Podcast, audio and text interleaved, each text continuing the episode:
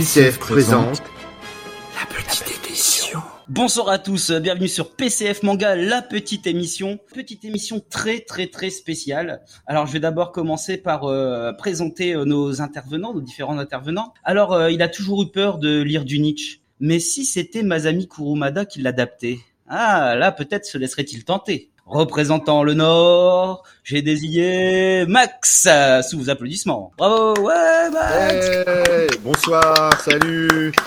Oui, effectivement, c'est vrai que Nietzsche, euh, Nietzsche en armure, euh, pourquoi pas. euh. Nietzsche Sur armure du Sagittaire. De toute façon, il y a, on, on rigole souvent hein, sur euh, Masa- Kurumada, mais moi, c'est de la philosophie, c'est de la philosophie profonde. C'est juste que les gens n'ont pas encore bien tout compris. Ils pensent que c'est artificiel, mais non, c'est très très profond, euh, Sensei. Euh, la notion de surhomme, hein. Je crois que Nietzsche dé- débat souvent sur le le huitième sens. Quoi. Ouais, exactement. En fait, c'est de ça qu'il parle. On a un expert aujourd'hui qui va pouvoir nous aider. D'accord. Bon, notre deuxième intervenant. Son rêve secret, c'est que Niei adapte les fondations d'Asimov. Il l'a jamais dit, mais je suis sûr qu'il y pense dans un coin de sa tête. Représentant la cité phocéenne, j'ai nommé Doz, sous vos applaudissements. Bravo Doz Yeah salut, salut à tous. Ouh, Ah bah ça c'est ça c'est un rêve. euh, ce serait, ce serait pas monstrueux, mon quoi. J'ai pensé à ça. Je me dis, ce serait pas monstrueux, ça, Niei qui fait les fondations. il, il a fini Apocisme sa dernière série et franchement et, et il est en train de glander là. Donc, Ah ouais, euh, bah, faut lui écrire. direct il faut qu'il saute Faut dessus. Quoi. Le dernier an- intervenant n'a jamais tenté les, les adaptations en manga, car il avait trop peur de voir Jean Valjean en Super Saiyan 3. Euh, Moi-même, votre serviteur représentant la Martinique, Jo. Yeah Salut Joe Salut, salut. Bon, alors, émission très, très, très spéciale. On a avec nous euh, le Naruto de la, lecture. C'est parce que c'est impossible qu'il se multiclone pas pour lire les quantités astronomiques de livres qu'il lit et qu'il nous dessert euh, dans, dans son émission. Mais c'est aussi aussi le Captain Tsubasa, le John Misugi, hein, j'ai envie de dire, euh, de la lecture. Nous avons le grand, immense plaisir de recevoir Adrien, des mémoires d'Adrien. Bonjour Adrien, comment vas-tu? Bonjour, bonjour à tous. Bah, merci, mer- merci pour l'invitation. Moi, je suis ravi, euh, je suis ravi de faire cette émission avec vous. J'ai l'impression que c'est un peu, c'est un les Beatles qui m'invitent à venir sur scène chanter une chanson avec eux. Donc, euh, je suis chaud patate. bah, À la fin, tu dois chanter. Donc, Surtout que maintenant tu as une maîtrise euh, dans le karaoké. Donc, Adrien, des mémoires d'Adrien. Donc, auditeur euh, fidèle qui nous suit, qui euh, met souvent des commentaires, euh, qui sont souvent très très très très sympas. Alors, euh, on avait dit déjà dans des précédentes émissions qu'on aimerait bien inviter eh ben, des auditeurs, euh, des gens qui nous font plaisir parce qu'on a des choses à se dire. Et là, bah, le sujet était tout trouvé. Hein. Peut-être qu'avec la présentation, vous avez compris qu'on va parler des adaptations euh, en manga ou en an- animé d'œuvres littéraires. Et on ne pouvait pas recevoir mieux que Adrien, l'homme aux 2 milliards de livres, j'ai envie de dire. La bibliothèque d'Alexandrie, elle a été, elle est chez lui. Ah oui, c'est ça. Oui, c'est- clair, c'est clair. Ouais, c'est moi qui l'ai récupéré. Ouais. Mais d'ailleurs, Adrien, avant de te présenter, comment fais-tu pour lire autant de livres euh, sur une seule journée? Parce qu'on dirait que tu lis un livre le matin, un livre le midi, un livre le soir. Est-ce que tu as une technique secrète, comme dans les shonen, que tu pourrais nous partager, une technique de lecture rapide Peut-être qu'il a un troisième œil, comme Yamcha. Il a un troisième œil sur le front. C'est pas Yamcha, c'est Euh, non, c'est. Tenshinhan, pardon. Tenshinhan. Oh là là, je, je revis le cauchemar du tir du tigre là. Non, euh, je, je, je dirais que euh, il n'y a pas de secret, il n'y a pas de secret. C'est jamais le même livre déjà. hein, si tu remarqueras, euh, le matin, le midi et le soir, euh, et je le finis pas dans la journée. Évidemment, je suis pas, je suis pas un surhomme pour faire référence à, à Nietzsche, hein, ton, ton idole. Euh, non, euh, je, je dirais, je dirais que je dors, euh, je, je dors très peu. Donc c'est vrai que le matin, avant d'aller au, au boulot, euh, je vais lire euh, une, deux, voire trois heures parfois, euh, en fonction. euh, le soir. Le midi, c'est vrai, euh, au boulot, une pause, euh, je lis. euh, Et puis je lis en marchant. Et vu que je marche beaucoup pour euh, aller bosser, euh, Lis j'ai- en marchant. j'ai- bien trois quarts d'heure de marche, donc euh, trois quarts d'heure de marche aller, trois quarts d'heure de marche retour.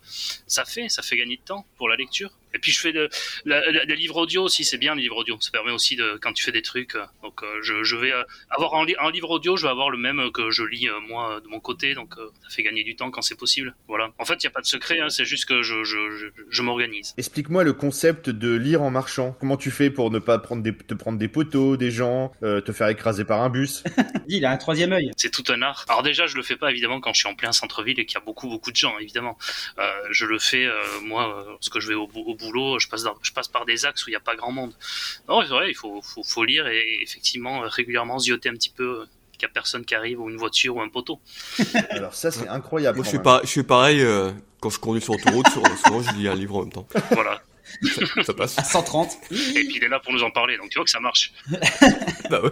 Donc du coup, euh, Adrien, eh ben, on- tu vas nous parler un petit peu de ton boulot, présenter ton travail, et puis euh, nous dire un peu ce que ce que toi tu fais. Alors mon travail va pas être passionnant, mais euh, Non, ton Ouais. travail en tant que, on va dire que youtubeur, euh, et puis euh, sur Twitter aussi. euh. Bien sûr, bien sûr, bien sûr.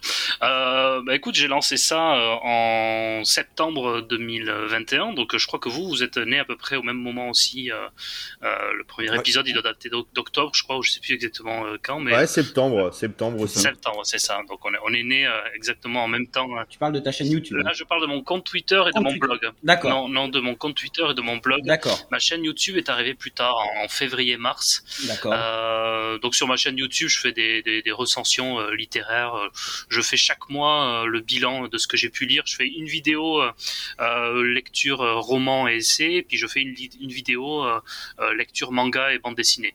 Euh, j'ai fait aussi une vidéo qui avait plutôt bien marché où je présente ma collection de Pléiades et où je présente euh, les Pléiades en essayant de, de démythifier un petit peu euh, les Pléiades et de- d'expliquer vraiment euh, ce que c'est. Euh, voilà. Et puis sur mon compte Twitter, euh, sur mon blog, je fais des articles sur les, bouquins que je lis. Et puis mon compte Twitter, je parle bah, tous les jours de littérature, ce que je lis, ce que j'aime, ce que j'ai pas aimé. je parle aussi d'anciens livres que j'ai lus, donc parfois ça peut donner l'impression que, j'en lis cinq dans la journée, mais c'est parce que je, donne un conseil d'un livre que j'ai lu il y, a, quelques années. Et je pose des questions. Voilà, je, fais ça aussi, j'essaye de faire ça tous les jours ou tous les deux jours. je pose des questions aux gens pour voir eux quel est leur rapport à, à la littérature. Et, euh, et ça me passionne. Et surtout, voilà, ce que j'essaie de faire sur les mémoires d'Adrien, c'est de parler de tout, de toutes les littératures, de philosophie, d'histoire, de manga, bande dessinée, science-fiction, heroic fantasy. Pas trop horreur pour l'instant, mais je vais m'y mettre. Voilà, moi, ce qui compte, c'est de mettre sur le, même plan tout ça, parce que rien ne m'énerve davantage que, que le mépris de la littérature classique vers les mangas, ou voire même parfois du mépris de certains lecteurs de mangas vers la littérature classique. J'essaie de, de rapprocher les gens. C'est beau ce que je dis. Oui, Max. beau. Et euh, bah justement, euh, je voulais, je voulais préciser parce que Adrien le dira pas euh, lui-même. euh, donc son compte Twitter euh, Memo Art. Mémoire, mémoire. Mémoire d'Adrien, c'est un jeu de mots en Ah. référence au, au roman de Marguerite Yourcenar, hein. Mémoire d'Adrien. On ne dit pas le T en fait. Non, on ne dit Mémoire. pas le T. Ouais, Mémoire d'Adrien, c'est ça. Euh, donc Mémoire, le, le, le, tu- le compte Twitter euh, Mémoire d'Adrien, il met pas en confrontation les différentes catégories de littérature. Euh, tout est traité euh, avec avec avec vraiment passion. C'est vraiment de de la de l'échange de d'idées. C'est vrai qu'il pose beaucoup de questions, Adrien, et c'est super intéressant parce que ça permet d'impliquer tout le monde. Tous les jours, il y a une petite question. Quelle est, par exemple, je ne sais pas. Quel est le roman que vous préférez lire sur la plage Il pourrait, il pourrait poser ça l'été, tu vois.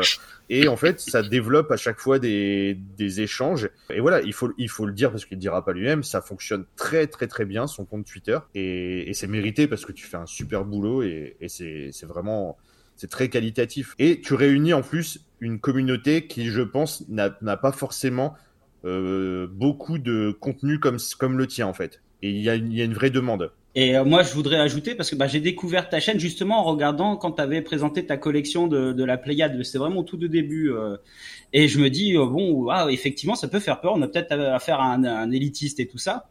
Et c'est très vite euh, démystifié puisque à l'épisode 2, tu nous fais à ta collection euh, horreur et fantastique où tu clames ton amour pour Harry Potter et des trucs comme ça. On est très vite rassuré. On sait tout de suite à qui on a affaire. Et c'est ça qui est génial, c'est qu'en fait, voilà, c'est voilà, il n'y a pas de limite au plaisir de la lecture. Il peut prendre différentes formes. Et franchement, voilà, c'est clair. Pareil, je regarde. Des fois, je me dis, mais comment ils trouvent ces questions? Parce que les questions sont toujours intéressantes. Et on voit que de- derrière, il y a énormément de gens qui répondent.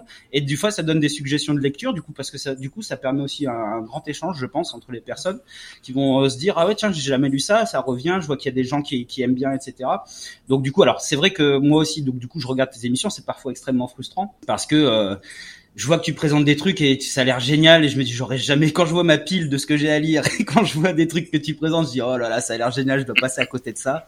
Euh, là rien que par exemple sur euh, ta collection de, de science-fiction bah, j'ai pris deux trucs que t'as que t'avais dit que j'avais déjà entendu parler donc je me suis je me suis dit il faut que je les achète. S'il dit que c'est bien c'est sûr que je vais, je vais y aller quoi. Donc voilà c'est moi vraiment ça c'est ça que j'apprécie beaucoup c'est ce décloisonnement et que il n'y a pas de limite à la plaisir au plaisir de la lecture et qu'effectivement il n'y a pas euh, ce- cette espèce de, de division entre euh, d'un côté les classiques et puis euh, on va dire les gens qui sont pro BD pro manga Et ça, franchement, c'est moi, c'est ce que j'adore dans tes, dans tout ce que tu fais. Donc c'est pour ça qu'on est très très très content de t'inviter. Bah, euh, merci. Il y a des gens qui ont essayé de, de mettre en opposition euh, la BD, le manga et la littérature, et Adrien, il sait les recevoir aussi. Ouais. Oui, c'est vrai. Tu parlais de bienveillance. Il y a des fois où parfois je, je suis obligé de pas de parler fermement, mais ça, lorsque ça m'agace, je le dis. C'est peut-être ouais, le bah. caractère euh, du Sud-Ouest, mais je, je sais pas. Mais c'est lorsque ça m'agace, je sais le dire aussi. Mais lorsque les gens sont bienveillants, euh, je, je le suis parce que le, le but c'est vraiment euh, de parler avec tout le monde et, et, et avec passion. Donc c'est ça l'intérêt. Non, moi je voulais. alors c'est gentil hein, tous ces compliments, mais merci beaucoup. Ça, ça me touche ça me touche énormément. Normal, euh, mais je voulais surtout vous vous renvoyer parce qu'on est chez vous, donc euh, je voulais surtout vous renvoyer le compliment et, et vous dire à quel point euh, j'aimais beaucoup euh, votre émission depuis le tout premier épisode. Hein, je me souviens, c'est Max qui était venu me, me parler de votre, de votre podcast, donc j'étais parti écouter dès le début et j'ai de suite adoré, j'ai de suite accroché à l'ambiance. On a l'impression lorsqu'on vous écoute qu'on est à l'apéro avec vous et qu'on est vraiment entre potes. Voilà, et c'est super, c'est exactement, c'est exactement, c'est exactement l'ambiance que, que j'aime. Mais pour autant, vous parlez sérieusement de manga. Lorsque vous le faites, vous faites ça sérieusement. On voit qu'il y a du boulot derrière.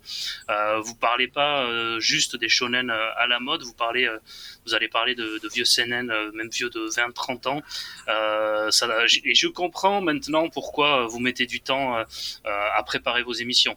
Là, pour vous préparer cette petite émission avec vous, j'en ai lu plusieurs des adaptations de classiques.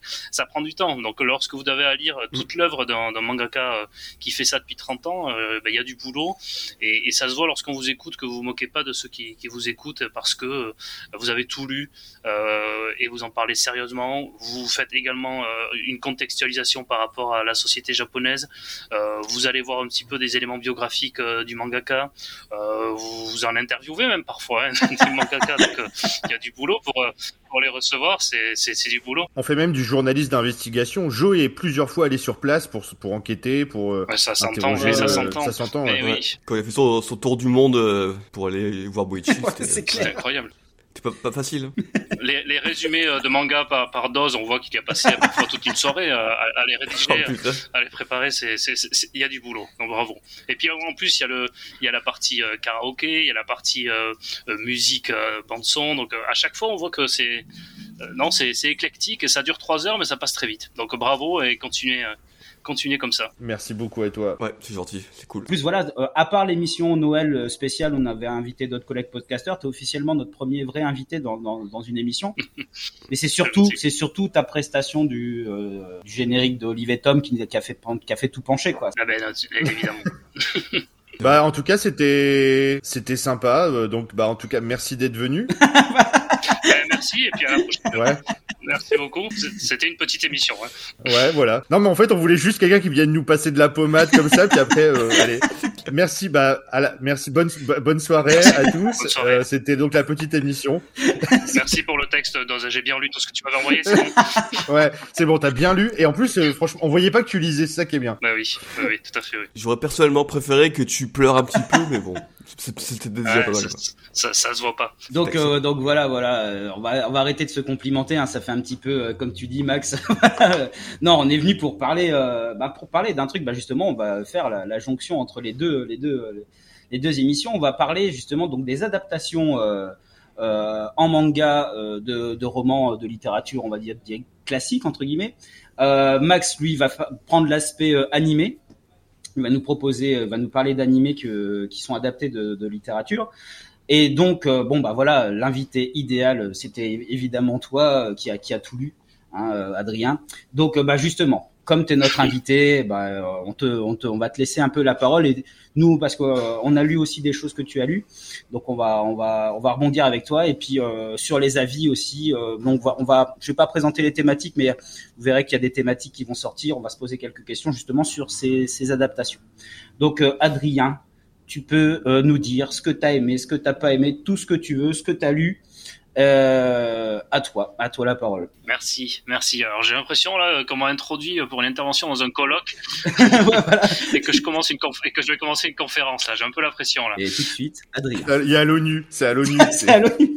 C'est Dominique de Villepin. À vous la parole, euh, mémoire, mémoire d'Adrien. À vous la parole pour la France. Allez, c'est pour la France. c'est parti. Non, je voulais commencer par vous parler, vous parler euh, ce que moi je considère comme le roman, peut-être le plus grand roman de tous les temps, en tout cas dans la littérature française, qui est Les Misérables. Les Misérables de, de Victor Hugo, pour moi, alors je vais, je, je, vais le dire dans une vidéo que je présenterai bientôt sur certains grands romans qui ont pu sortir, mais c'est pour moi le nec plus ultra du roman. Il y a tout dans, Les Misérables. Il y a l'amitié, il y a une histoire d'amour, il y a de la politique, euh, il y a la rédemption, il y a de l'action. Euh, il y a Victor Hugo qui est capable de nous faire une pause de 100 pages pour nous parler d'une abbaye euh, en pleine action, en laissant euh, l'action de côté, en nous présentant comment ça se passait une abbaye au XIXe siècle. Il n'y a, a, que lui qui est capable de ça. Donc c'est vraiment pour moi le plus grand euh, roman de, tous les temps, le, roman modèle type. Il y a du kung-fu aussi en plus. Hein. Euh. attends, je confonds avec euh, dans les. Non, c'était les miséroïdes. Ça, c'est les miséroïdes, ça, c'est les inconnus, ouais.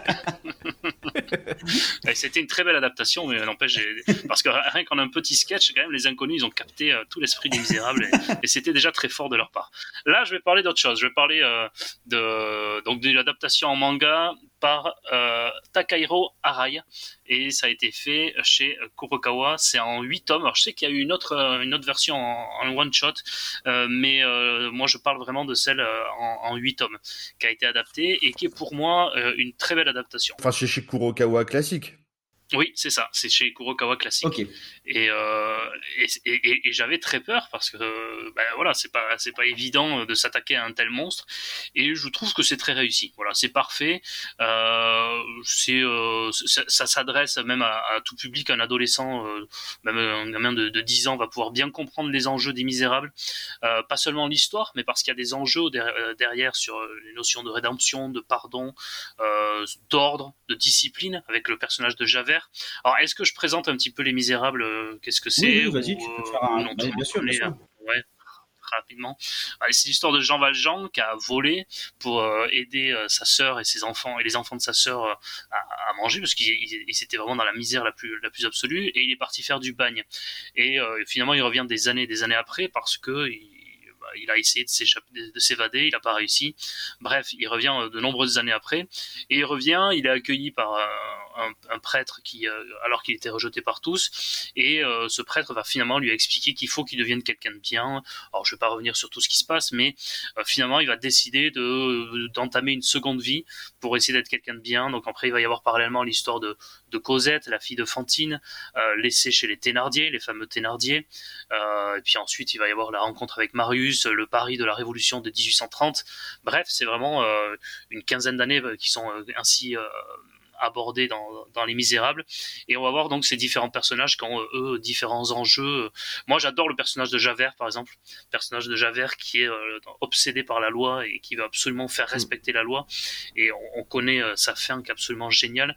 C'est pour moi le, peut-être le personnage le plus fascinant de, de l'histoire de, de, la littérature, Javert. Donc c'est, et je trouve que dans le manga, il est parfaitement, euh, il est parfaitement fait. Justement, ça, c'est ça. Est-ce que tu as retrouvé en huit tomes euh, l'essence de un peu de, de, de, de ce qu'a voulu faire passer Hugo est-ce que tu l'as retrouvé justement dans ces huit volumes euh, Est-ce que déjà c'était suffisant? Est-ce que tu as retrouvé les, les enjeux, les personnages? Oui, ouais, ouais, non mais totalement, c'est ce que je disais en fait, c'est que c'est c'est une vraie adaptation comme je l'aime parce que ça respecte l'esprit euh, l'esprit du roman.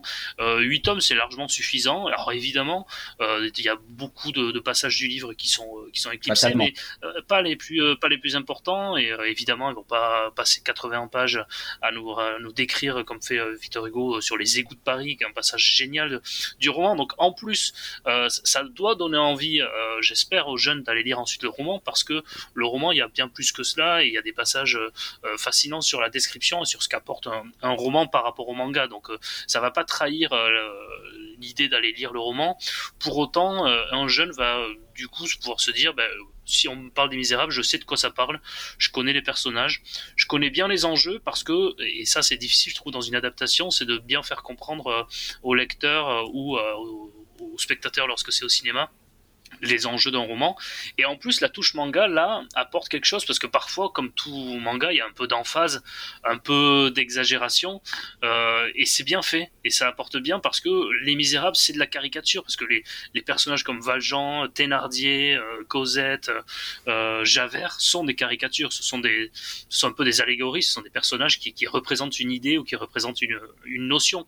Et donc, le manga le fait très bien, parce qu'en exagérant, en faisant des dessins grands et des scènes avec beaucoup d'emphase, ben, vont dans le sens de euh, de, ces allégories euh, de personnages. Donc c'est euh, rien que pour ça, c'est génial. Donc pour moi, c'est la meilleure peut-être adaptation que j'ai lue de toutes celles que j'ai pu faire pour préparer votre émission. Est-ce que tu as retrouvé parfois le, le, défaut que peut avoir certaines adaptations en manga ou même en anime, on en parlera tout à l'heure, où il y a, moi j'appelle ça le syndrome Lady Oscar? Tu vois, où euh, parfois le la société française, elle est très idéalisée. C'est un peu comme si c'était exotique, et il y a des trucs qui sont complètement improbables parce que nous, on est français, et quand on va lire une adaptation euh, faite par euh, un pays euh, qui est à l'autre bout du monde, bah eux, ils ont un regard tellement différent qu'il y a des trucs qui nous paraissent absurdes. Est-ce qu'il y a eu ce est-ce qu'à ce côté-là, dans Les Misérables Non, non, non, justement. C'est pour ça que j'ai bien aimé euh, cette adaptation, parce qu'elle aurait pu tout à fait être faite euh, euh, par, un, Français.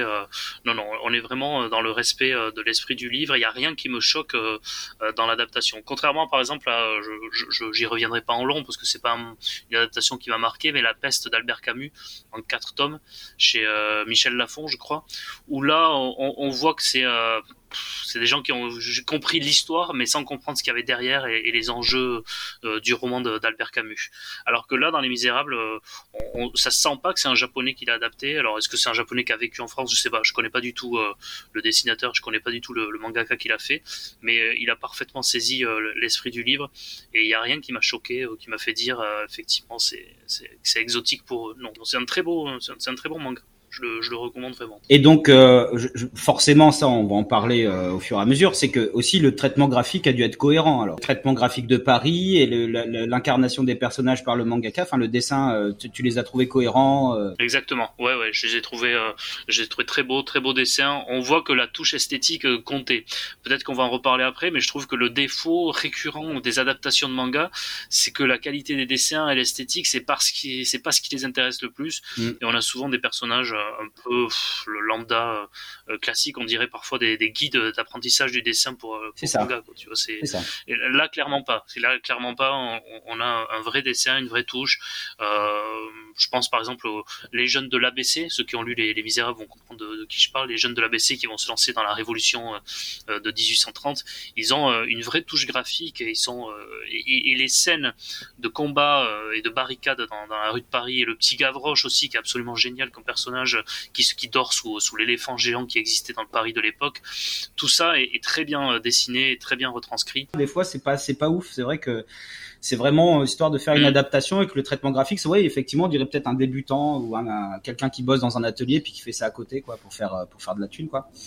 Ouais. Clairement, la peste d'Albert Camus, euh, les dessins, j'aurais pu les faire, et, c'est dire. Donc, euh, euh, si tu regardes les, dessins de, la peste, c'est pas top. Ouais, et puis, on, l'a fait lire à, nos enfants qui ont 10 et 13 ans, et qui ont beaucoup aimé aussi, qui, ont, qui, ont, adoré, et ça, ça, leur a donné envie de, de poursuivre dans, dans, Victor Hugo. En tout cas, ils ont bien compris, et c'est même celui de 10 ans, il a tout compris sur les enjeux, sur le personnage de Javert, quelle était la lutte à la fin qui, qui était opposée.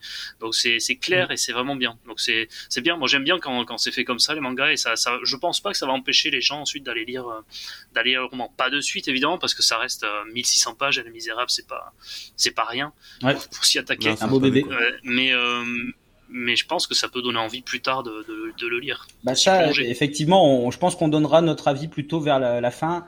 Hein, de, de est-ce que effectivement ce type de publications sont un marchepied pour pour aller vers l'œuvre classique original.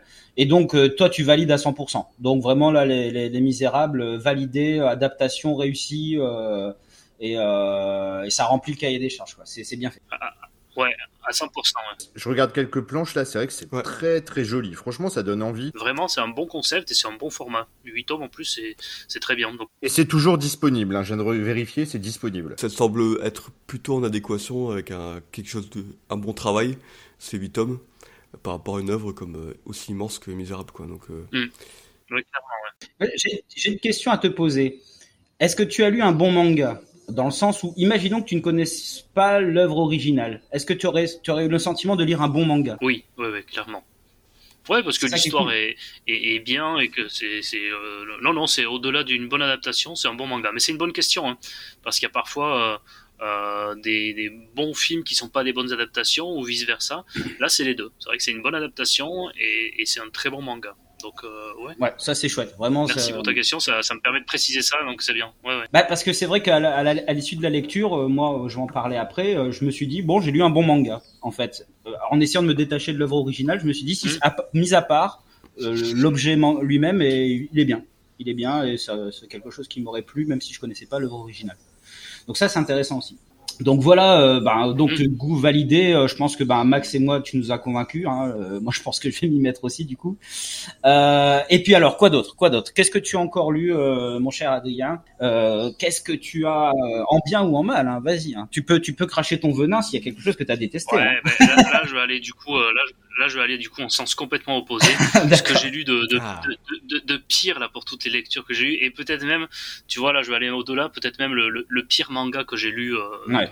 l'un des pires mangas que j'ai lu de toute ma vie euh, mmh. ouais ouais vraiment euh, c'est pas rien c'est c'est pas rien ouais.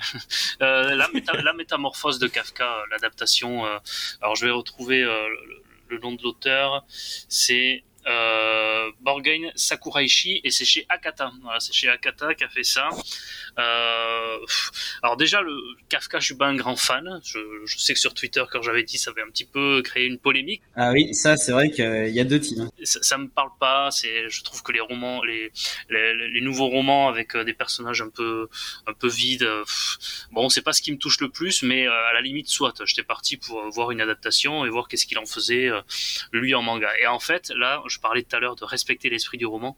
Euh, l'esprit du roman n'est absolument pas respecté euh, dans, dans l'adaptation en manga de la métamorphose. En fait, ils ont ajouté une dimension, euh, disons le mot, une dimension sexuelle dans le manga qu'il n'y a pas du tout dans, dans le roman, qu'il n'y a pas du tout de, de cette manière-là. Une dimension régnuesque. ouais, Utilise le lexique PCF. C'est ça. j'utilise le lexique PCF. Euh, donc une dimension euh, régnuesque euh, clairement disproportionnée et qui n'existe pas dans, dans, le roman, vu du côté du, du père qui est présenté comme oui un, un, pervers sexuel complètement loufoque. Euh, en fait, l'idée du roman de Kafka, c'est que la métamorphose, c'est certes ce, narrateur qui se, réveille un jour et qui est transformé en, insecte, mais la métamorphose, c'est surtout de voir face à cette euh, transformation la manière dont sa famille euh, se métamorphose et, change d'attitude à son égard la sœur change de personnalité euh, au, long du roman, le père change de personnalité, mais pas du tout comme dans le dans le manga, et même la, la, mère aussi. Et c'est ça surtout la métamorphose. Et ça, le manga ne l'a pas du tout compris. Et le manga s'est attaché juste sur le père qui passe sa journée à, dès qu'il voit une, une, une, dame, il est complètement, il devient complètement fou. Euh, il y a certes l'histoire de son fils qui le, qui le perturbe un peu, mais l'histoire de son fils, ça le perturbe à tel point qu'il retrouve une vigueur et, euh, je, je, trouve que c'est grave de faire ça en fait. Pas seulement euh, que c'est un mauvais manga du coup, j'ai passé un très mauvais moment, mais je trouve ça grave parce que imaginons euh, qu'un parent pour Noël se dise euh, bah tiens ouais. j'ai envie de faire lire à mon adolescent euh, quelque chose qui se rapproche d'un classique. il aime les mangas, j'aimerais bien qu'il lise des classiques. Ah bah tiens ça la métamorphose, j'ai adoré ça quand j'étais jeune, je vais lui acheter la métamorphose en, en manga. Elle lui achète. Et, ouais, ouais, c'est ça. Mais, ouais, mais là, là où je, là où je trouve que c'est grave, c'est qu'après, du coup, les parents ils vont se dire ah oui d'accord, donc c'est bien ça le manga. Ce ouais. qu'on m'a dit à la télévision lorsque j'étais jeune, ce que je peux lire parfois ici ou là, c'est bien ça les mangas. C'est que de la violence ou, ou du sexe, donc c'est catastrophique. Donc je t'achèterai plus jamais de manga de ma vie. Ça peut éloigner les gens et ça peut desservir le manga. Donc c'est pour ça que j'en veux beaucoup à, à, ce manga et, et aux éditions Akata de ne pas avoir compris euh, à quel point ça pouvait desservir le manga cette histoire. Bon, je vais pas me faire que des amis, mais c'est pas grave j'assume. Tu estimes qu'il y a trahison de l'œuvre, c'est voilà, même au cinéma, il y a beaucoup d'adaptations au cinéma. Max là, qui va avoir son adaptation de Saint Seiya, bon là, c'est même pas de la trahison, c'est un, un, coup de poignard dans le dos. voilà. Non mais il y, y, a des acteurs américains super connus dans, dedans. Non mais je, pr je préfère me dire que c'est le nouveau, je préfère me dire que c'est le nouveau X-Men quand j'ai vu la bande annonce. Et par contre, est-ce qu'on est d'accord que la meilleure adaptation de la métamorphose une des meilleures adaptations de la métamorphose, C'est peut-être le film La Mouche. J'ai toujours pas vu. Il y a un podcast qui sort bientôt, Ah, Mouche, qui est sorti là euh, sur La Mouche. Ça Ah ouais s'appelle La Passion du Crip. C'est deux gars plutôt cool apparemment. Faudrait que. C'est pas la passion des crêpes? Euh. Non, La Passion des crêpes, ça sera le, c'est le futur podcast d'Adrien celui-là. C'est moi qui vais le faire ça. Non, mais je profite pour faire ma, ma petite pub. Non, mais t'as raison. ouais. En plus, tu m'en as parlé de ce film et euh, il faut que je, il faut absolument que je le voie. Ouais. Ah, la mouche, il faut absolument le voir, oui. On a démarré avec euh, Seb de Y a-t-il un pilote euh, dans le manga, un nouveau podcast qui s'appelle La Passion du Crip où on parle des films de qui font peur. Et euh, bah, notre premier épisode vient de sortir et on parle justement de la mouche. Moi, je suis, j'aime bien euh, la métamorphose de Kafka. Ah, moi aussi, j'ai beaucoup aimé. C'est pas grave. C'est une sorte d'adaptation non officielle pour moi, la mouche. Ok. Bah, du coup, euh, il y a des adaptations non officielles parfois qui sont meilleures que les officielles. Ah ouais, non. mais- Et donc là, oui, ben, bon, ce que tu dis, Adrien, c'est qu'il y a trahison, il y a, il y a, il y a, il y a tromperie sur la, sur la marchandise, là. Il y a, Ouais, il y a, il y a- il y a trahison et euh, ça dessert le manga, euh, ça dessert le roman de base et ça dessert même, je trouve, le manga dans, dans le genre de manière générale. Donc c'est pour ça que j'étais très en colère. euh, J'ai fait un tweet d'ailleurs euh, très très en colère une fois que j'avais lu ce, ce, ce manga, mais j'étais vraiment, euh, ouais, j'étais énervé, énervé parce que en plus il y avait eu de nouveau récemment des débats sur euh, la place du manga et, et certains euh, Oui. certaines choses qui pouvaient être dites sur, ce, sur sur cette culture. Là, je trouve que ça participe à discréditer. C'est pas bien. Là, c'est pas bien. Akata s'en est, s'en- s'en- avait justifié de quelque chose ou, Non, ou en fait, bon, je pense pas qu'ils vont fermer la culpa public, mais euh, Bah, ils avaient pas Non. même vu euh, ma colère. Ils vont faire seppuku, c'était trop Ouais. nul. En tout cas, Kata, ils ont pas persévéré parce que c'est le seul titre, je crois, qui est sorti euh, un peu comme ça en adaptation. Et peut-être qu'ils se sont dit bon, euh, c'est pas trop notre créneau, euh, on, on va arrêter. Parce que Akata, pourtant, c'est un, c'est un éditeur plutôt très intelligent, moi je trouve, qui sortent des, des très bons Ouais. titres. Ouais, bien sûr. C'est pour ça que j'étais j'étais surpris. Il y a certains éditeurs qui auraient pu sortir ça un peu comme sortir, euh, on va pas en citer, mais qui auraient pu sortir ça pour dire de sortir quelque chose euh, en prenant un peu au hasard. Et du côté d'Akata, c'est un peu surprenant. Pe- Peut-être qu'ils n'ont pas vu les choses de cette façon-là, mais après c'est pas une grosse vente pour eux, donc je pense que c'est pas, Mm. c'est pas très grave. Tu pourras peut-être nous éclairer là-dessus parce que du coup, j'ai pas fait de recherche, je sais pas.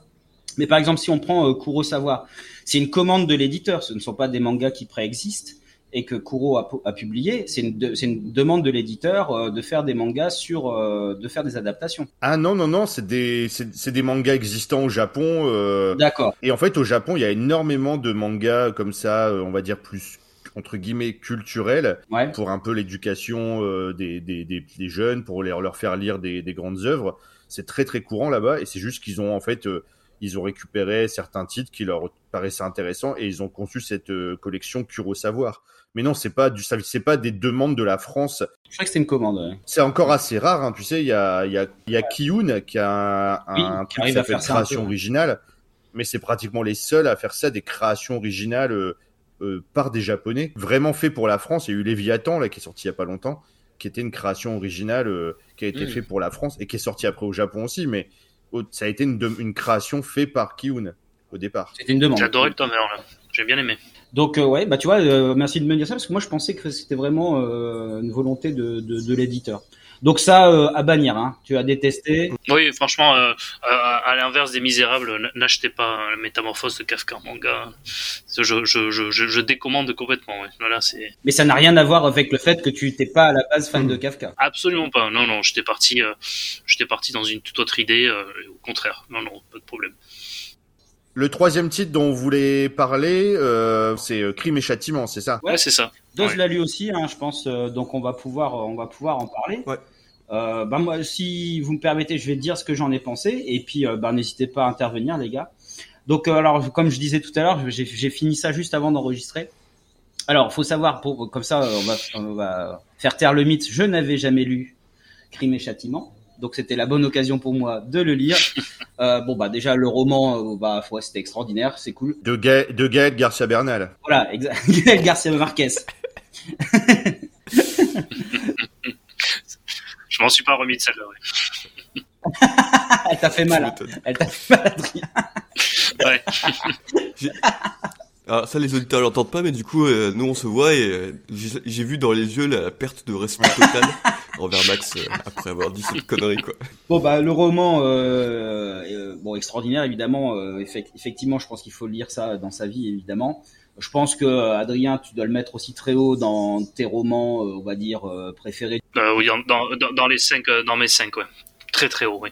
Ouais, ouais, donc donc voilà. Hein. Je fais un petit résumé très rapide du pitch. Donc on a euh, Raskolnikov, euh, je l'appeler comme ça parce qu'il y a c'est Rodion Romanovitch Raskolnikov qui est un étudiant à Saint-Pétersbourg, étudiant en droit qui va assez vite sombrer dans la pauvreté, arrêter ses études. Il va euh, commettre un crime qui était censé le faire démarrer dans sa carrière en fait. Il a commis un crime pas forcément pour les raisons qu'on s'imagine, ce sont pour essentiellement des raisons idéologiques il a une idée du crime et il va concevoir une idée du fait qu'il y existe des surhommes donc des êtres humains qui seraient euh, supérieurs et qui seraient en droit de, pour le bien de l'humanité, de commettre euh, des crimes. Et il s'estimait être dans cette catégorie. Euh, je vais juste m'arrêter là. Je vais pas en dire davantage parce que justement, ben, je vous invite à le lire parce que c'est vraiment incroyable. Alors évidemment, il y a énormément d'autres choses hein, dans, dans, le livre, mais voilà le, le, propos global. Ça va, Adrien? Je j'ai pas dit de bêtises, hein, j'espère.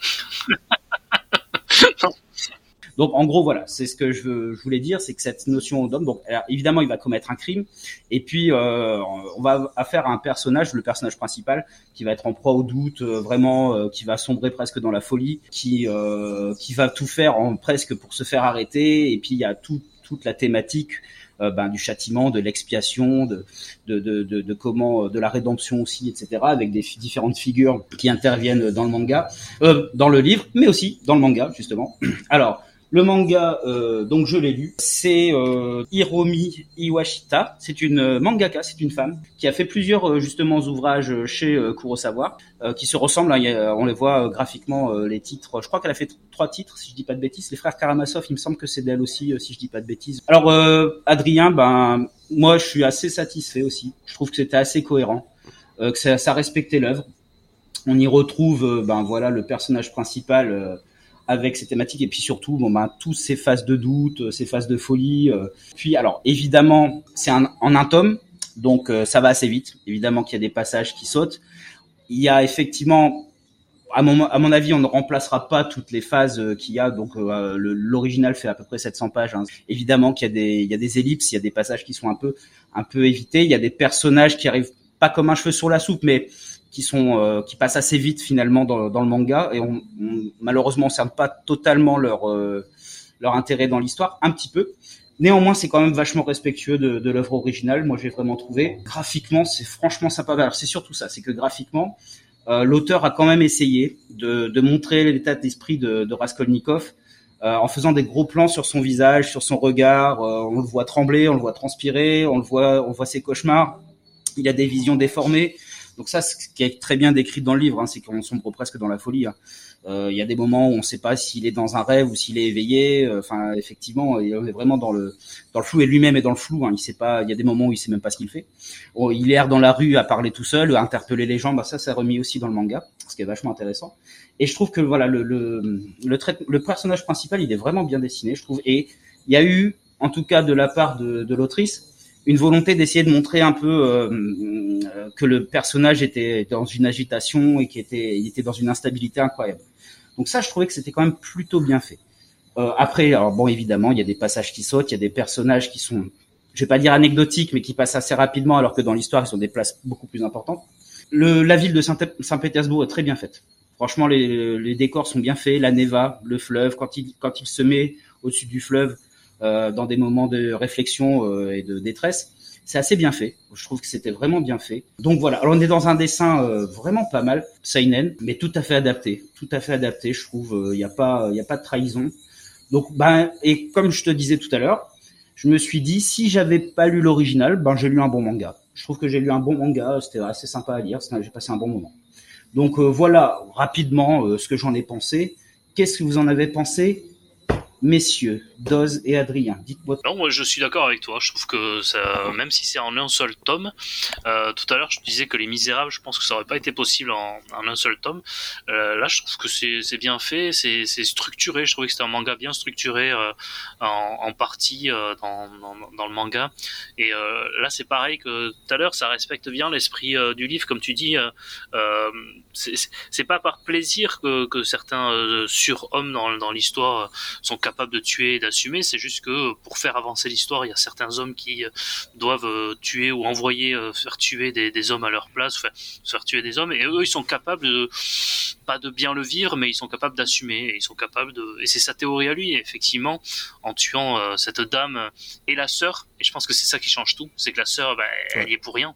Enfin, elle était là, mais victime collatérale, quoi. Pour appuyer ce que tu dis, hein, juste il y a euh, une très belle planche où on voit effectivement euh, euh, Raskolnikov utilise l'argument en disant si Newton avait dû tuer des gens pour que, faire connaître ses théories, euh, bah, ça aurait été tout à, tout à fait légitime. Et l'auteur dessine, donc on voit, il a fait un portrait de Newton avec la pomme, et on voit une pomme écrasée, mmh. éclatée au sol. J'ai trouvé ça mais tellement juste en fait.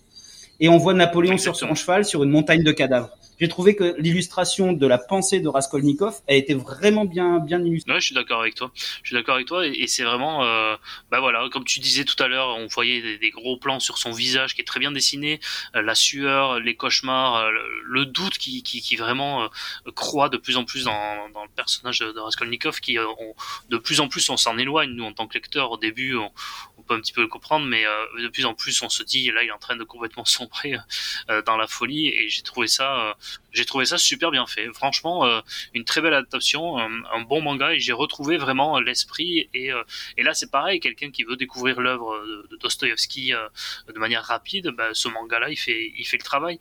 Et ouais, tu disais qu'il y avait des personnages qui étaient passés sous, sous ellipse un petit peu. moi, je pense que c'est ce qui, ce qui permet qu'on suive le, le, manga malgré le fait que ce soit en un seul tome. je pense par exemple au Conte de Monte Cristo que j'ai essayé de lire et j'ai abandonné au bout d'un moment parce qu'il y avait trop de personnages. Il a pas réussi à faire ce filtre. Euh, et euh, c'était pas c'était clairement pas adapté pour en faire un seul manga euh, le camp de Monte Cristo. Trop, de personnages pour faire ça. Et là justement l'intelligence de cette de cette mangaka ça a été d'épurer et d'aller à l'essentiel. Oui elle, va à la, pensée de, de, Raskolnikov qui est le cœur de l'œuvre. Effectivement il n'y a pas forcément tous les à côté. En fait, quand je dis qu'il y a des, personnages qui, il y a des personnages qui sont pas assez nourris, je veux dire, par rapport à l'histoire principale, mais évidemment, que pour faire ça en un seul tome, c'est nécessaire. Et, mais effectivement, mm. l'idée euh, principale du livre, elle y est et les raccourcis sont suffisamment bien faits qu'on se concentre sur euh, l'idée principale de, du livre en fait. C'est ça que, que, que, tu décris. Oui, c'est ça. Et, et, ceux qui ont lu euh, et aimé ce manga, euh, qui se disent que du coup, ben, le, la lecture du roman va pas être superflue parce qu'il y a plein d'autres histoires, plein d'autres personnages importants à, à, côté, et ça va leur permettre de. C'est un avant-goût. Et en fait, Dostoevsky, c'est tout le temps ça, et c'est ça qui est génial avec euh, avec cet écrivain. Donc, je, je pense pas là aussi que ça va les les, les, les dégoûter, ne, ne pas leur faire lire le roman après. Au contraire, le roman va, va vous offrir encore plus de d'histoires de, ce genre et va aller encore plus loin dans, dans la psychologie. Euh. Du coup, c'est vraiment une, euh, on est vraiment dans une vraie bonne adaptation euh, par rapport à ce que vous dites. Que l'adaptation, en fait, c'est faire des choix. Mm. On peut pas faire une adaptation comme tu dis sur Monte Cristo où on met tout dedans et ça fait un gloubi-boulga avec des milliards de personnages. C'est, ça n'a aucun sens. Il faut faire des vrais choix. Et là, c'est super intéressant en fait ce type d'adaptation. En cinéma, c'est pareil. Hein les meilleures adaptations, c'est les, des adaptations qui ont fait des vrais choix euh, différents. Et après, en plus, ce qui est génial avec ces adaptations-là, que ce soit en manga ou en film, et on parlera tout à l'heure en anime, c'est que ça peut vraiment, après, quand tu découvres le roman, euh, tu, tu, découvres plein d'autres choses. Et si tu as aimé l'adaptation, bah, c'est pas une redite. Tu te dis pas, euh, je vais lire le roman, je connais déjà toute l'histoire, je vais tout savoir, ça va pas être intéressant. C'est ça qui est cool aussi. Évidemment, on prend souvent comme exemple le Seigneur des Anneaux euh, comme euh, un exemple d'adaptation, parce qu'il y a beaucoup de gens qui ont qui, sont cassés les dents, qui ont essayé, qui n'ont pas mhm. voulu. C'est pareil pour les, On parlait tout à l'heure en introduction de d'Asimov, les fondations, ça fait peur. Beaucoup de gens ne veulent pas y aller parce que ça leur fait peur. Et c'est tout à fait normal. C'est tout à fait normal. Il faut faire des vrais choix. Il y a eu des polémiques ah à l'époque euh, sur le Seigneur des Anneaux, par exemple, fameux passage de Tom Bombadil euh, les gens voulaient absolument qu'il y ait ça, mais je pense qu'il a vraiment fait un, un, vrai choix de pas le mettre parce mm. que c'était, ça aurait été très compliqué de l'adapter et c'est, et ça, c'est un truc merveilleux quand tu le lis, mais je sais pas si ça aurait fonctionné euh, cinématographiquement en tout cas. ou alors euh, ça aurait, il y aurait presque fallu faire euh, un film à part. Dose, toi, qu'est-ce que t'en as pensé euh, Qu'est-ce que t'en as pensé? Fidèle, euh, les choix bien, t'as aimé? Ah, moi, ça faisait les... Ça, ça fait longtemps quand même que j'ai pas lu euh, le livre Crime et Châtiment, mais en me commençant le manga, je me suis replongé assez vite dans l'esprit Dostoïevski, et ça, je trouve c'était vraiment bien foutu. Dostoïevski, je suis assez fan parce que euh, les personnages sont toujours fous, et en fait, euh, j'étais pas sûr de retrouver ça dans un manga, et finalement, ça marche plutôt, plutôt bien. Comme tu avais dit sur, je crois, sur Les Misérables, t'as des citations aussi, et c'est vrai, en plus, c'est les des formules très importantes pour Dostoevsky, donc euh, c'est mettre en avant justement ces formulations. Donc c'est très respectueux de l'auteur, donc ça je trouve ça vachement cool. Moi il y avait juste un truc que j'ai pas trop aimé, je trouvais que le dessin était pas était pas fou quoi. Après, moi j'ai senti que c'était une sorte de commande et tout. Alors je trouve que les, le cara design on va dire euh, est assez parlant, ça correspond bien aux l'image euh, des des personnages euh, du livre. Mais je trouve que des, moi j'ai vu des erreurs de proportion des fois dans le livre. Les traits, je les trouvais des fois un peu moyens.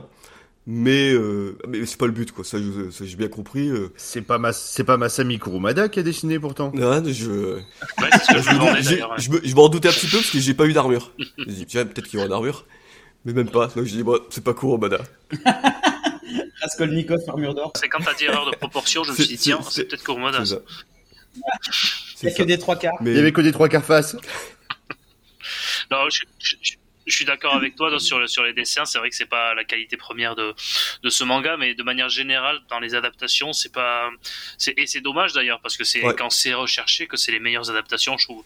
Mais c'est pas c'est pas le but premier. Mais, mais je trouve que quand même parmi toutes les adaptations que j'ai pu lire, c'est pas c'est pas le pire, loin de là. Au contraire, C'est correct, hein. c'est plutôt correct quand même. Correct, ouais. C'est plutôt correct. c'est vrai que mais, Oui. mais Kurokawa a, a tout rassemblé pour mettre dans leur, une ligne éditoriale à eux, Kurosawa. Et, et qui a une belle collection, hein. il y a quand même pas mal de pas mal d'œuvres. Il y a de tout. Hein. Là, on a pris des romans, mais il y a aussi, euh, alors je l'ai pris, mais je l'ai pas encore lu. euh, Il y a de la philosophie, il y a des textes Oui, oui, euh, oui. aussi peut-être historiques. Moi, j'ai lu euh, Ainsi parlait le Zarathustra, qui est très bien, par exemple. Ouais, moi je, je me suis procuré, alors je l'ai pas encore lu, c'est le discours de la méthode de Descartes, qui me semble, alors j'ai feuilleté Mm. quand même un petit peu, ça m'a l'air un peu présenté un peu comme le, le monde de Sophie. Je sais pas si vous voyez ça. Je pense que c'est une espèce de vulgarisation de la pensée de Descartes Mm. à travers une histoire. euh, C'est ce qu'ils ont fait pour Ainsi le Zarathustra, ouais. Ouais, bon bah voilà, je pense que c'est un peu le sur le mode, enfin les mondes de Sophie, je pense Mm. que ça parle à tout le monde, tout le monde voit à peu près de, de quoi je parle. C'est une, une manière de de- de- d'introduire un peu de la philo à travers euh, une histoire Mm. comme ça. Donc euh, bah oui, parce qu'en même temps, un, un livre de pensée, ben tu c'est pas comme un roman, tu peux pas faire le même euh, le- la même chose euh, évidemment. Mais c'est vrai que la collection Kurosawa, ben c'est assez fourni. Hein. Il y a eu le, capi il y a eu, Ouais. il y a eu le Capital aussi euh, de, de Karl Marx, qui est pas mal. Avec, avec une préface de. De Olivier Besançon. C'est la lutte. Ils ont hésité entre vous et Olivier Besançon. Ils ont choisi Olivier Besançon. On était quand même sur la shortlist, merde. Mais, je trouve que c'est vraiment des très très très bons tremplins pour donner envie de lire l'œuvre ou même donner envie de le relire quoi. Moi ça m'a ça m'a re-hypé euh, à, relire tout. Dostoevsky euh, parce que j'ai lu aussi les frères Karamazov de Kurosawa de et c'est exactement la même veine euh, vraiment bien foutu et du coup euh, ça donne envie de de replonger dedans quoi. Ah, Justement, ça, je pense qu'en conclusion, c'est un peu les trucs qu'on qu'on verra. Est-ce qu'effectivement, ça Mm. peut être un bon tremplin, euh, être un bon tremplin pour euh, pour accéder euh, aux œuvres originales? Ce que, ce, que je, ce que je voulais dire, juste avant que Doz nous, nous parle des frères Karamazov, euh, moi je pense que ce qui est vachement intéressant dans les, dans les adaptations euh, qu'on a, qu'on a pu aborder depuis tout à l'heure, on voit, on voit deux catégories pour moi d'adaptations. Il y a les véritables mangas qui ont été euh, créés pour euh, faire des adaptations sur plusieurs tomes, en, en vraiment en utilisant euh, le roman comme un- un vé- une véritable base d'un d'un vrai manga entre guillemets comme Les Misérables. Moi, je mettrais aussi dedans. J'ai lu, alors je vais pas le développer, tout le monde connaît l'histoire, mais j'ai lu Le Voyage au centre de la Terre en trois tomes chez Pika, Je l'ai vu à l'époque. qui est vraiment très très bon aussi. Pareil avec des choix. Il est vraiment cool. Euh, moi, j'adore Jules Verne et il est vraiment bien parce que tu sens aussi que c'est pas juste une, adaptation pour mettre le, le, le, le sigle Jules Verne sur euh, qu'il a il a vraiment euh, essayé de, donner sa patte et de et ça, ça se déroule quand même sur trois tomes. Tu as le temps de voir l'histoire se dérouler comme dans Les Misérables. Et après, de l'autre côté, on a des bonnes portes d'entrée, souvent en one shot, qui permet de donner vraiment, quand c'est bien fait en tout cas, de donner une idée de, de, de ce que le, le livre essaye de transmettre quand en tout cas c'est bien compris. Tu parlais des éditions et de la collection Koro Savoir, mais il y a aussi euh, Nobi Nobi qui en fait beaucoup aussi. Il y a des Oui. adaptations. euh, on, a, on a pas, on les a pas citées depuis tout à l'heure, mais euh, euh, par exemple le Comte de Monte Cristo c'était chez eux. Euh, et les Trois Mousquetaires que j'ai pas réussi à lire, il faudrait que je le lise. C'est chez eux aussi, mais ils en ont fait beaucoup aussi. Ouais, il y en a beaucoup, il y a Tom Sawyer. ouais. Donc c'est à peu près le même concept quand même. Ouais. C'est plus la littérature enfantine. Et ce qu'on pourrait remarquer, les gars, c'est qu'effectivement, on voit que c'est vraiment une collection parce que les jaquettes se ressemblent beaucoup. Elles Mm. ont un code couleur. euh, et d'ailleurs, on- euh, vous remarquerez Ouais. que le nom de, du mangaka n'est même pas écrit. C'est juste l'œuvre et en général une, phrase importante qui va un peu donner le ton euh, de, de la pensée. Mais effectivement, euh, c'est assez codifié et je pense qu'effectivement, ça vise, ça vise quand même un certain public. Il y a quand même clairement quelque chose de de, de culture, enfin euh, comme tu dis Max, un peu commande institutionnelle pour faire un peu de, de savoir, de culture, etc. C'est même d'ailleurs un peu dommage, je trouve, qu'ils qu'ils mettent pas le nom du mangaka. Bien sûr. Mais c'est là que du coup, je trouve qu'on s'écarte un peu du manga. C'est, tu vois, c'est, c'est, c'est- on s'écarte un peu du manga, on va dire classique. C'est que effectivement là, euh, même souvent regardé dans les dans la librairie, c'est des collections qui vont être mises ensemble dans une étagère peut-être un peu à part. Ils vont pas être avec les autres Ah, mais mangas. complètement. Mais de toute façon, faut, faut voir que c'est fait pour attirer euh, un public qui ne va pas acheter de manga ou des parents qui veulent se dire ah je vais acheter un truc à mes enfants. euh. Les parents, les grands-parents. On n'est pas dans la même veine. On n'est pas du tout dans la même veine que Les Misérables où c'est un véritable manga. euh, si- Oui. Sur la jaquette, ça se voit tout de suite. Donc euh, ouais, toute cette collection, tu vas les retrouver ensemble euh, dans, dans une, assez assez, assez euh, précisément les, les Nobi Nobi aussi. Donc euh, ouais, Oui, je pense que ça. c'est assez euh, c'est assez révélateur euh, l'endroit où tu vas les trouver dans une librairie manga. Ouais. Et même aussi, on avait dit donc Kiun, hein, Kiun qui avait adapté Lovecraft avec vraiment euh, là, par contre, les, les jaquettes sont extraordinaires. Ah oui, oui, je lu aussi. euh, c'est magnifique. excellent. Un côté manuscrit, un côté Ah ouais, cuir, euh, vraiment très magnifique. très euh, C'est génial. du coup, ça fait beaucoup moins euh, truc euh, pour le, que les grands-parents vont acheter pour les petits-enfants pour les faire lire. Ça fait vraiment beau manga, enfin beau livre, en Ouais. fait, beau livre tout court. En Ah, fait. puis c'est Ouais. du Lovecraft, c'est plus pour les adultes. euh, Et, et Mm. c'est une belle porte d'entrée aussi, par contre, où c'est une belle porte d'entrée Gutanabe pour les non-lecteurs de manga? Ouais. Euh, mon père, j'ai réussi à lui en faire lire alors qu'il Ouais. lit que de la BD. C'est un peu comme Taniguchi euh, Gutanabe, il est Oui. accessible aux non, aux non, Ouais, on va dire, clair, ouais. ceux qui sont pas habitués au manga, et qui ont du mal à, à accrocher euh, au style. Euh, c'est extraordinaire ce qu'il a fait. Il y a, il y a certes, enfin, on pourrait faire une émission sur Gutanabe. euh, sur- C'est un travail très intéressant. Moi, j'ai- moi là, j'ai juste lu euh, j'ai juste lu l'appel Ouais, de Cthulhu. le il est vraiment il est hein. Ouais. il est vraiment génial. Hein, vraiment, euh, les dessins sont euh, les dessins sont extraordinaires. Et pourtant, on se dit pareil euh, que c'était inadaptable euh, Lovecraft.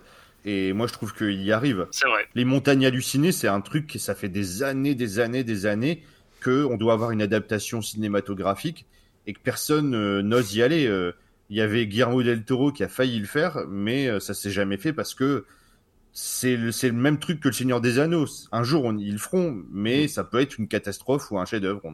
On, ne sait pas. Donc, à toi, à toi, Malout. Je vais être très très, très court, c'est exact, c'est vraiment dans la même veine que, que Crime et Châtiment. Euh, j'ai commencé moi les frères, par les frères Karamazov parce que j'avais commandé les deux en même temps. Moi je suis un grand fan des frères Karamazov parce que c'est euh, bah, trop destin, trop destiné hors du commun, euh, qui s'entrechoquent. Euh. Enfin moi Alioshka, le, le religieux euh, du début à ce qui devient plus tard, euh, c'est c'est un tout de malade quoi. J'ai toujours été très fan et même tous les les, les, les trois frères quoi. Vraiment, c'est très touchant. Enfin, moi, j'aime, beaucoup euh, comment il décrit le peuple russe. T'as l'impression que tous les Russes sont fous. Alors, tu sais pas si c'est vrai ou pas, parce que Dostoevsky était un peu, un peu porté sur l'alcool, sur, il avait, je pense pas qu'il avait une santé mentale très très euh, euh, stable quand il écrivait et pendant toute sa vie. J'ai ressenti ça aussi à travers d'autres auteurs russes comme Google. Donc, je pense pas que ce soit euh, une coïncidence, quoi. Je pense que les Russes sont des... de cette époque-là, c'était un peuple assez particulier. Et ouais, tout transpire un peu la folie. Et moi, je suis un très très grand fan de ce... comment ça a été représenté par les auteurs russes, et surtout Dostoevsky, quoi. Et, c'est vrai que quand, quand t'avais dépeint euh, les personnages euh, qui sont des, allégories, en fait, quoi. Et, je trouve que dans le manga, là, justement, les frères Karamazov, en fait, la première page, c'est la, la, la présentation des personnages. Et donc, t'as la galerie de tous les personnages. Et en fait, vraiment, c'est le truc qui m'a le plus marqué, c'est que sur le, choix du design des personnages, tu reconnais exactement le caractère qu'ils ont dans le livre, quoi. Euh, du coup, tu vois Alyosha qui a un, sourire, un visage très doux, euh, qui est assez représentatif de comment il est au début, euh, de religieux gentil, plein d'amour. Tu vois Ivan avec des lunettes, avec le regard un peu sévère, et tu sens que c'est le- l'intellectuel urbain de la grande ville, très, très érudit. Et Mitya qui a un regard plein de défiance, qui est un peu le, le militaire, euh, le mec qui fout le bordel, quoi. En voyant la galerie des personnages, j'avais tout de suite dit, euh, il a bien capté un peu l'esprit euh, de ces personnages, quoi, et ça, je trouvais ça un bon point fort. Grosse cohérence graphique. Les mêmes défauts de dessin, un peu, je trouve, sur Crime et Châtiment, sur longueur, mais, mais pareil, une magnifique euh, porte d'entrée pour le livre. Euh, franchement, en plus, je, maintenant que je regarde, là, ils ont à peu près la même taille, euh, frère Karamazov et puis Crime et Châtiment. Et euh, voilà, je me suis bien ré- régalé, et pour un petit truc, euh, c'est pareil, ça m'a redonné envie de re-relire euh, les frères Karamazov. Donc je pense que de ce côté-là, euh, c'est la même autrice. C'est vrai que du coup, j'avais pas trouvé le, le nom de l'autrice, donc j'étais un peu perturbé, mais je crois que c'est écrit tout en bas, euh, enfin vers la fin. Donc Hiromi euh, Iwashita. Oui, c'est à la fin. C'est vraiment à la fin. C'est Voilà, moi je trouve que une- les deux copies, euh, Frère Karamazov et puis Crime et Châtiment, des très bons rendus et euh, franchement, c'est euh, les gens qui veulent découvrir un peu de Dostoevsky, euh, c'est parfait, euh, on peut commencer sur les deux là. Ça vraiment donne envie de se mettre à découvrir Dostoevsky quoi. Donc ça, chapeau pour ça, gros savoir. Moi, je n'ai pas lu ce manga. Est-ce qu'on retrouve ce qu'on disait tout à l'heure sur le côté épuré des personnages? Est-ce qu'ils Oui. vont, ils droit au, au but ou sur ce sujet-là Parce que il y a beaucoup de personnages. Quoi. Il y a beaucoup de déclamations sur la religion euh, et ces citations tu les retrouves dans le dans le manga Mm. et, et vraiment enfin le style est est à l'identique de de Crime et Châtiment franchement euh, les mêmes défauts dessin mais les mêmes qualités aussi euh, et l'esprit qui a été retenu de tout le livre et résumé dans le manga c'est aussi bien fait que pour Crime et Châtiment quoi donc vraiment j'ai l'impression qu'elle a fait un, un travail cohérent entre les deux œuvres le travail était très cohérent et je trouve que c'est la même qualité. Donc si t'as le aimé euh, comment a été fait le crime et châtiment, tu peux tu vas aimer comment ça a été fait les frères Karamazov euh, dans le manga quoi. Bah, ça me donne envie en tout cas. Merci. Mais donc euh, voilà, tu as lu un bon manga et euh, tu as, envie du coup de te replonger et donc tu estimes euh, aussi que c'est un bon tremplin pour aller découvrir euh, pour aller découvrir leur œuvre originale et toi-même tu as, envie d'y retourner du coup euh, d'avoir vu ça. Mais c'est vrai euh, alors du coup effectivement c'est bien ce que tu dis c'est qu'il y a effectivement des défauts mais euh, je crois que sur le sur le caractère des personnages l'autrice s'est pas trop trompée, elle a réussi à bien les dépeindre on va dire sur le cara design. Donc ça c'est quand même assez sympa. Donc, donc voilà, mon dose. Vas-y, Max. Oui, bah donc du coup pour pour un petit peu euh, clôturer sur cette partie-là, par rapport à tout ce que vous avez dit tous les trois, j'ai aussi euh, lu de mon côté euh, deux deux mangas euh, adaptés d'œuvres. Et en fait, j'ai les deux cas de figure du côté de mon côté. J'ai découvert un manga qui m'a donné envie de lire l'œuvre et j'ai lu un manga qui m'a donné envie de relire l'œuvre que j'avais lu quand j'étais plus jeune. Donc, je vais commencer par celle qui m'a donné envie de lire l'œuvre. J'ai lu euh, la Divine Comédie de Gonagai, euh, qui, est, qui est sortie chez Black Box. Euh, donc, adaptation euh, de, de Dante, bien sûr, l'enfer de Dante. Et en fait, c'est un univers qui m'intéresse depuis longtemps. C'est un univers très space. On en parle d'ailleurs, dans- je pas, je vais dire que je parle toujours de Senseiya, mais on en parle dans Senseiya, dans la partie Hades. et- non, mais c'est vrai, c'est vrai en plus. hein. Le gars, il parle de Sanseiya. On fait un jour, si on fait un PCF sur le cassoulet, il va parler de Sanseiya. C'est un cauchemar. Non, mais en vrai, Courmadet est inspiré en fait pour les différents strates des enfers. euh, c'est vraiment l'enfer de Dante. Est-ce que c'est pas Dante qui s'est qui s'est inspiré de Kurumada T'es sûr? Peut-être aussi. Ah. Il y a un côté aussi, euh, je sais pas si vous connaissez la série Hannibal. Euh, c'est une série télé qui, qui racontait euh, la jeunesse de Hannibal Lecter et qui est fascinante aussi euh, sur euh, visuellement. C'est une, série de fous avec Mads Mikkelsen, euh, un acteur de, enfin, il est incroyable dans, le rôle. Du coup, tout ça, tout ce qui tourne autour de Dante m'a toujours fasciné, bah, autour de à Florence, etc. Ça me faisait un peu peur en fait de m'attaquer à du Dante et du coup de lire d'abord cette adaptation de Gonagai, ça a un petit peu défriché la, la situation et je vais me, je vais essayer, euh, même si je sais que c'est peut-être, je sais pas si euh, d'ailleurs euh, Adrien t'as déjà lu euh, Dante. Mais Adrien a tout lu. Adrien a absolument tout lu. Adrien, Adrien, il sait lire les hiéroglyphes. Adrien, il a... En tout cas, moi, ça m'a donné envie de, de me lancer. Et euh, l'adaptation de Gonagai est vraiment euh, très très sympa. Euh, bah, c'est l'époque des années 60, enfin c'est un dessin années 70. Ouais. C'est, il a fait ça à la même époque que Devilman. T'as un côté très très dark, très glauque, euh, avec euh, des dessins et un découpage de folie. Et voilà. Donc juste avant de, de parler du deuxième euh, petit manga, je vais je, vais laisser Adrien s'exprimer sur Dante. Ouais, non, je, sais que. alors oui, j'ai lu Dante, mais après c'est c'est un c'est un auteur qui qui se relie parce que c'est vraiment pas pas évident à, comprendre, à tout saisir de la première lecture. Non, je voulais dire si tu aimes l'univers, ça m'étonne pas parce que on retrouve aussi beaucoup de, de Dante, de, de son son ambiance dans euh, dans Berserk. Alors, Il y a pas Ouais, mal de planches euh, de Berserk, on a l'impression d'y être. Euh, et je pense notamment à, à l'édition illustrée de Dante par Gustave Doré, où il y a des planches où on a l'impression d'être en berserk. Ouais. Donc voilà, ça m'étonne pas que vu euh, l'émission que vous lui aviez euh, consacrée, euh, j'avais entendu vos avis, ça m'étonne pas que tu aimes cet univers et il faut s'y plonger. Mais lis des éditions illustrées, je trouve que c'est encore plus Ouais. Carrément plus avec, agréable. avec, avec, avec les illustrations, euh, c'est, elles sont, c'est assez fou et, ouais. Celles, celles de Gustave Doré sont absolument géniales. hein. Franchement, euh, si tu arrives à avoir cette version, euh, elle est, elle est forte. J'ai conscience par contre que c'est un auteur qui est un peu difficilement accessible et c'est pour ça que j'essayais de, de défricher un peu par en avant, mais, mais c'est vraiment un, un univers qui me fascine. Et voilà. Et l'autre titre que j'ai relu, c'est Tom Sawyer, chez Nobi Nobi justement, qui était, très, qui était plutôt sympa. Alors il y a pas mal de défauts inhérents justement au fait que ça soit des commandes, tu le sens. Mais euh, ce qui est intéressant, c'est que moi j'étais, j'ai lu il y a très longtemps Tom Sawyer. J'étais plutôt resté dans, mon, dans mes souvenirs sur euh, l'anime a complètement remplacé le, le livre dans ma tête, mais trop. Et en fait, là, ça m'a rappelé le côté très très très noir, notamment du personnage de Joe l'Indien, qui est pas du tout comme dans l'anime. euh, c'est très aseptisé dans l'anime. Et il y a des côtés aussi sur l'esclavagisme euh, qui sont qui est très abordé dans Tom Sawyer.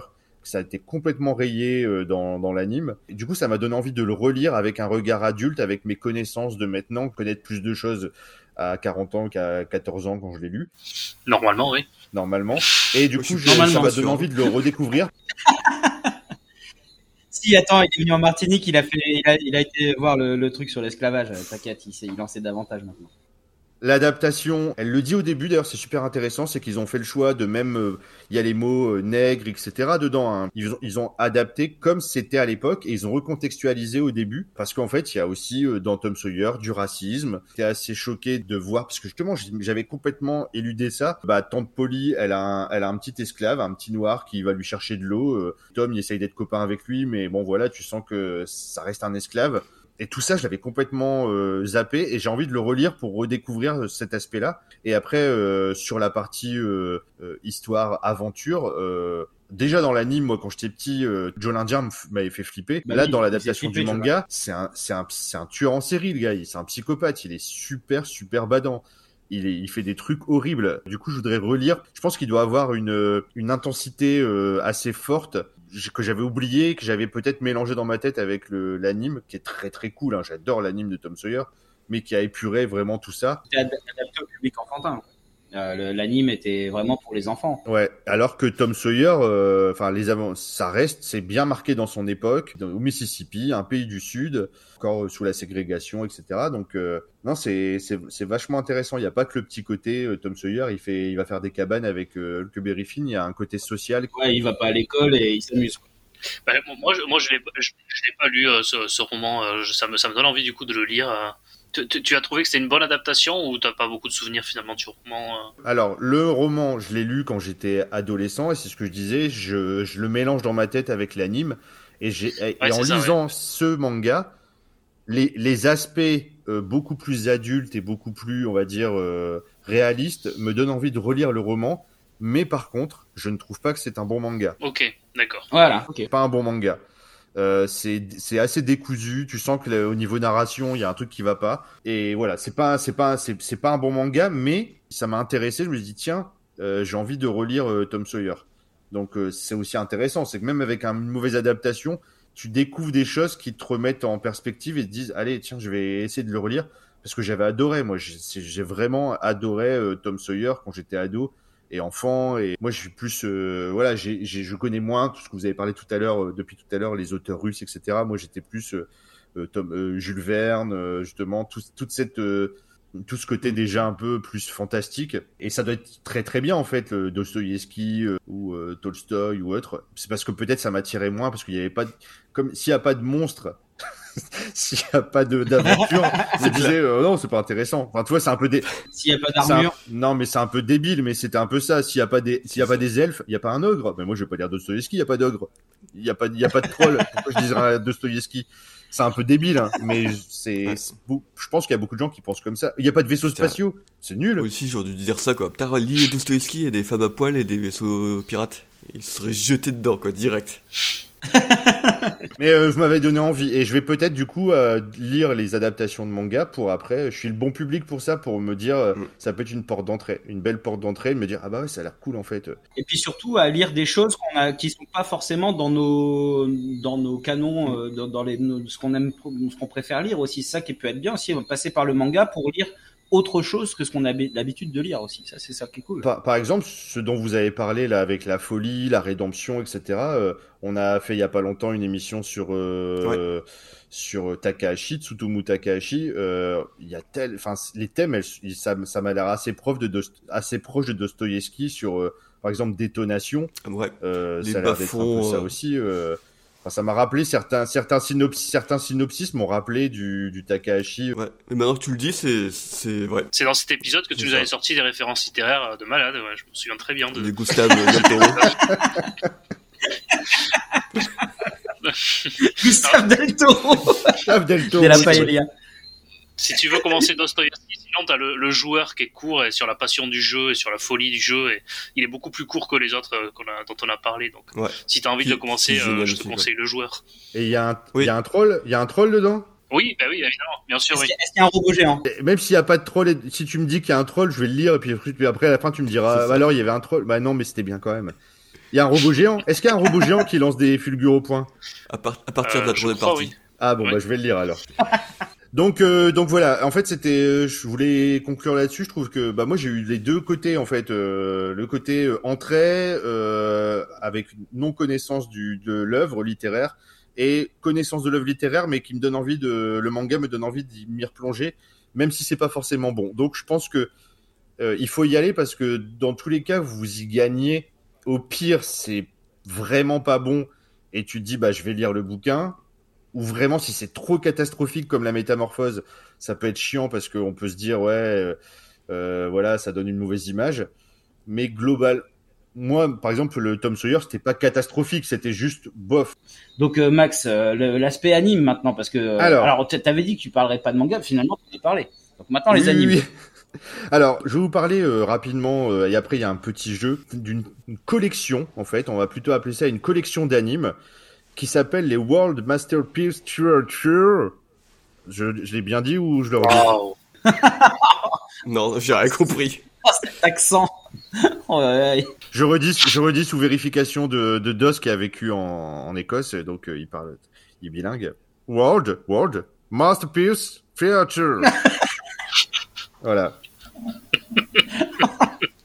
les, les World Masterpiece Theatre, euh, ça a été une, une, Ah, là, c'est mieux. c'est mieux comme ça C'est donc une, une, une, une collection de d'animes qui a été euh, réalisée par la Nippon Animation pour la chaîne Fuji TV et ça a duré euh, de 1969 à 1997 et il y a eu une pause, ça a repris en 2007 pendant 2-3 ans et depuis c'est ça s'est arrêté. Et en fait, le, cette, cette collection, c'était vraiment chaque année de faire une adaptation littérature, de la littérature pour enfants chaque année. Et euh, il y a notamment euh, pas mal de grands réalisateurs qui sont qui ont fait leurs armes sur cette collection, notamment Hayao Miyazaki et Isao Takahata, bien sûr, qui ont démarré un peu, notamment sur euh, Heidi. Donc Heidi qui était une des Ah oui. premières adaptations en 1974. Donc euh, j'en ai noté quelques-unes moi que, qui m'ont marqué, qui étaient euh, vraiment très très de très bonne qualité d'ailleurs. Toutes ces adaptations étaient de très bonne qualité, belle animation. euh, Quand on parle d'Heidi et justement Tom Sawyer qui était aussi dans cette collection là, moi je pense tout de suite aux petits ronds rouges qu'ils avaient sur les joues là. Sur les pommettes, Bien sûr. euh, Oui, bien sûr. Oui. Ils avaient vraiment beaucoup ça, les, les, le, le design des enfants. L'innocence des enfants avec les petites joues rouges, c'est trop mignon. Donc on a eu Heidi, donc de, qui est adapté d'un livre de Johanna euh, Spiri, Un chien des Flandres, alors qui est d'une tristesse infinie quand tu aimes les... Ah Oui, c'est clair. Non mais, parce que on parle souvent de Rémi sans famille comme la tristesse absolue, mais Un chien des Flandres, Ah oui, c'est affreux. tu finis la série, ils ont jamais fini la série à la télé parce que Il y avait une vague de suicides. Voilà, les, les, les enfants, les enfants, ils sortaient, ils sortaient de chez eux, ils se jetaient sous des bus après la fin de la série. Tellement c'était horrible. Après, on a eu euh, en 1979 euh, Anne aux cheveux rouges, série aussi euh, où Hayao Miyazaki et Takahata ont participé. C'est Anne Romanoff? Anne Romanoff, exact- effectivement. Mon Dieu. Euh, ensuite, donc, euh, Tom Sawyer en 1980, Mark Twain, Flo et les Robinson Suisses en 1981. Donc ça, c'est une série qui m'a beaucoup marqué. Ah oui, le générique très, était très, très cool. cool. C'était sur la 5 et euh, Le générique vraiment. était vachement bien. 85. Alors, le retour de la dépression. En fait, de temps en temps, il y avait des séries où on était heureux, genre Tom Sawyer, Flo et les Robinson Suisses, on était bien. Et 85, Princesse Sarah. Bam, là, suicide, on recommence. Là, c'est chaud. Là. C'est la dépression. Les gens, ils, se jet- ils jetaient des ponts. Il y a des enfants pendant les cours, ils se sont coupés les veines avec des, avec des, avec des, avec des feuilles parce qu'ils venaient de voir l'épisode de Princesse Sarah. C'est quand même horrible. compas. Des Ouais, Princesse Sarah, c'était c'était chaud quand même. Ouais, ouais C'était c'était chaud. C'était Ce qui est horrible, c'est que Princesse Sarah, au début, donc c'est quand même la fille d'un riche, euh, un riche commerçant qui était parti aux Indes et tout, etc. Et quand, au début, elle est bien, elle est bien euh, traitée parce que en fait, son père, il est riche, il a payé pour la pension, machin. Elle a une super chambre, une, une suite royale un peu. Genre, il y, a- il y a- il y avait un jacuzzi dans le truc, hein, tout ça, il y avait la totale. Et d'un coup, en fait, euh, bah, il y a plus d'argent. Hop, elle part au grenier. Elle est partie au grenier avec les souris et Bah, elle se fait martyriser pendant 57 épisodes de, de martyr. Et toi, t'es pas bien, tu, tu vois ça, tu fais, c'est pas possible. Donc, euh, euh, super bouquin de Frances Hodgson euh, Burnett. Bonne idée cadeau si vous avez des enfants que vous aimez pas dans votre famille. Ensuite, on a eu donc les quatre filles du docteur March, très cool aussi, qui est une super adaptation. Le Petit Lord, ça c'est les plus connus, en tout cas ceux que moi ils m'ont, ceux qui m'ont le plus marqué.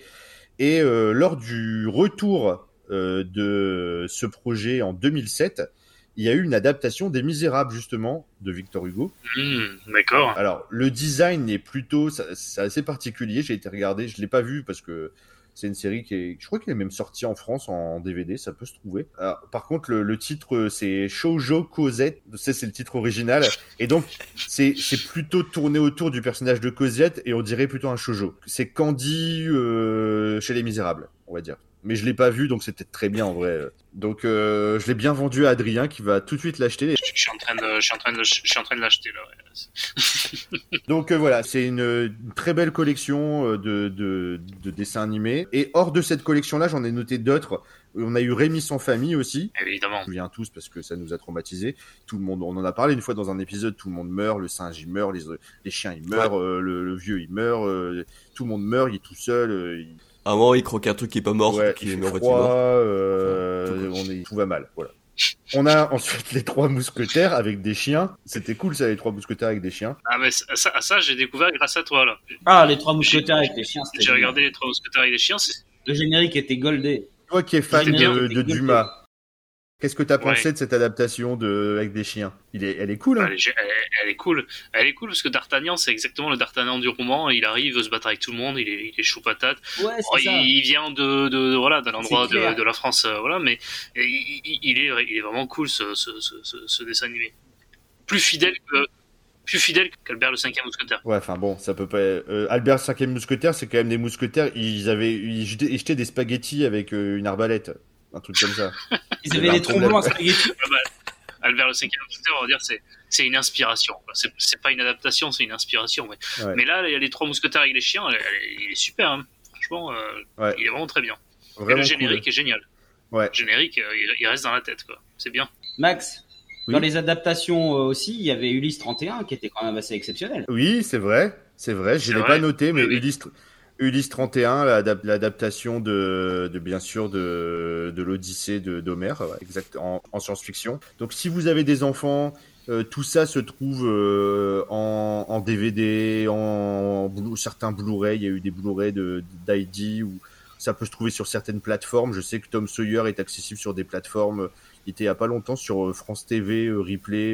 tu vois, c'est et c'est vraiment des séries que je vous conseille de montrer à vos enfants. Ça. Mes enfants, euh, je leur ai- ils, ils ont vu. euh, ils ont vu certaines de ces séries-là, ils ont toujours euh, adoré. C'est des très belles séries qui peuvent aussi donner envie de découvrir après les romans, euh, et ça peut être un complément. Donc euh, c'est des, séries de très très bonne qualité, en tout cas celle de, du World Theatre Masterpiece.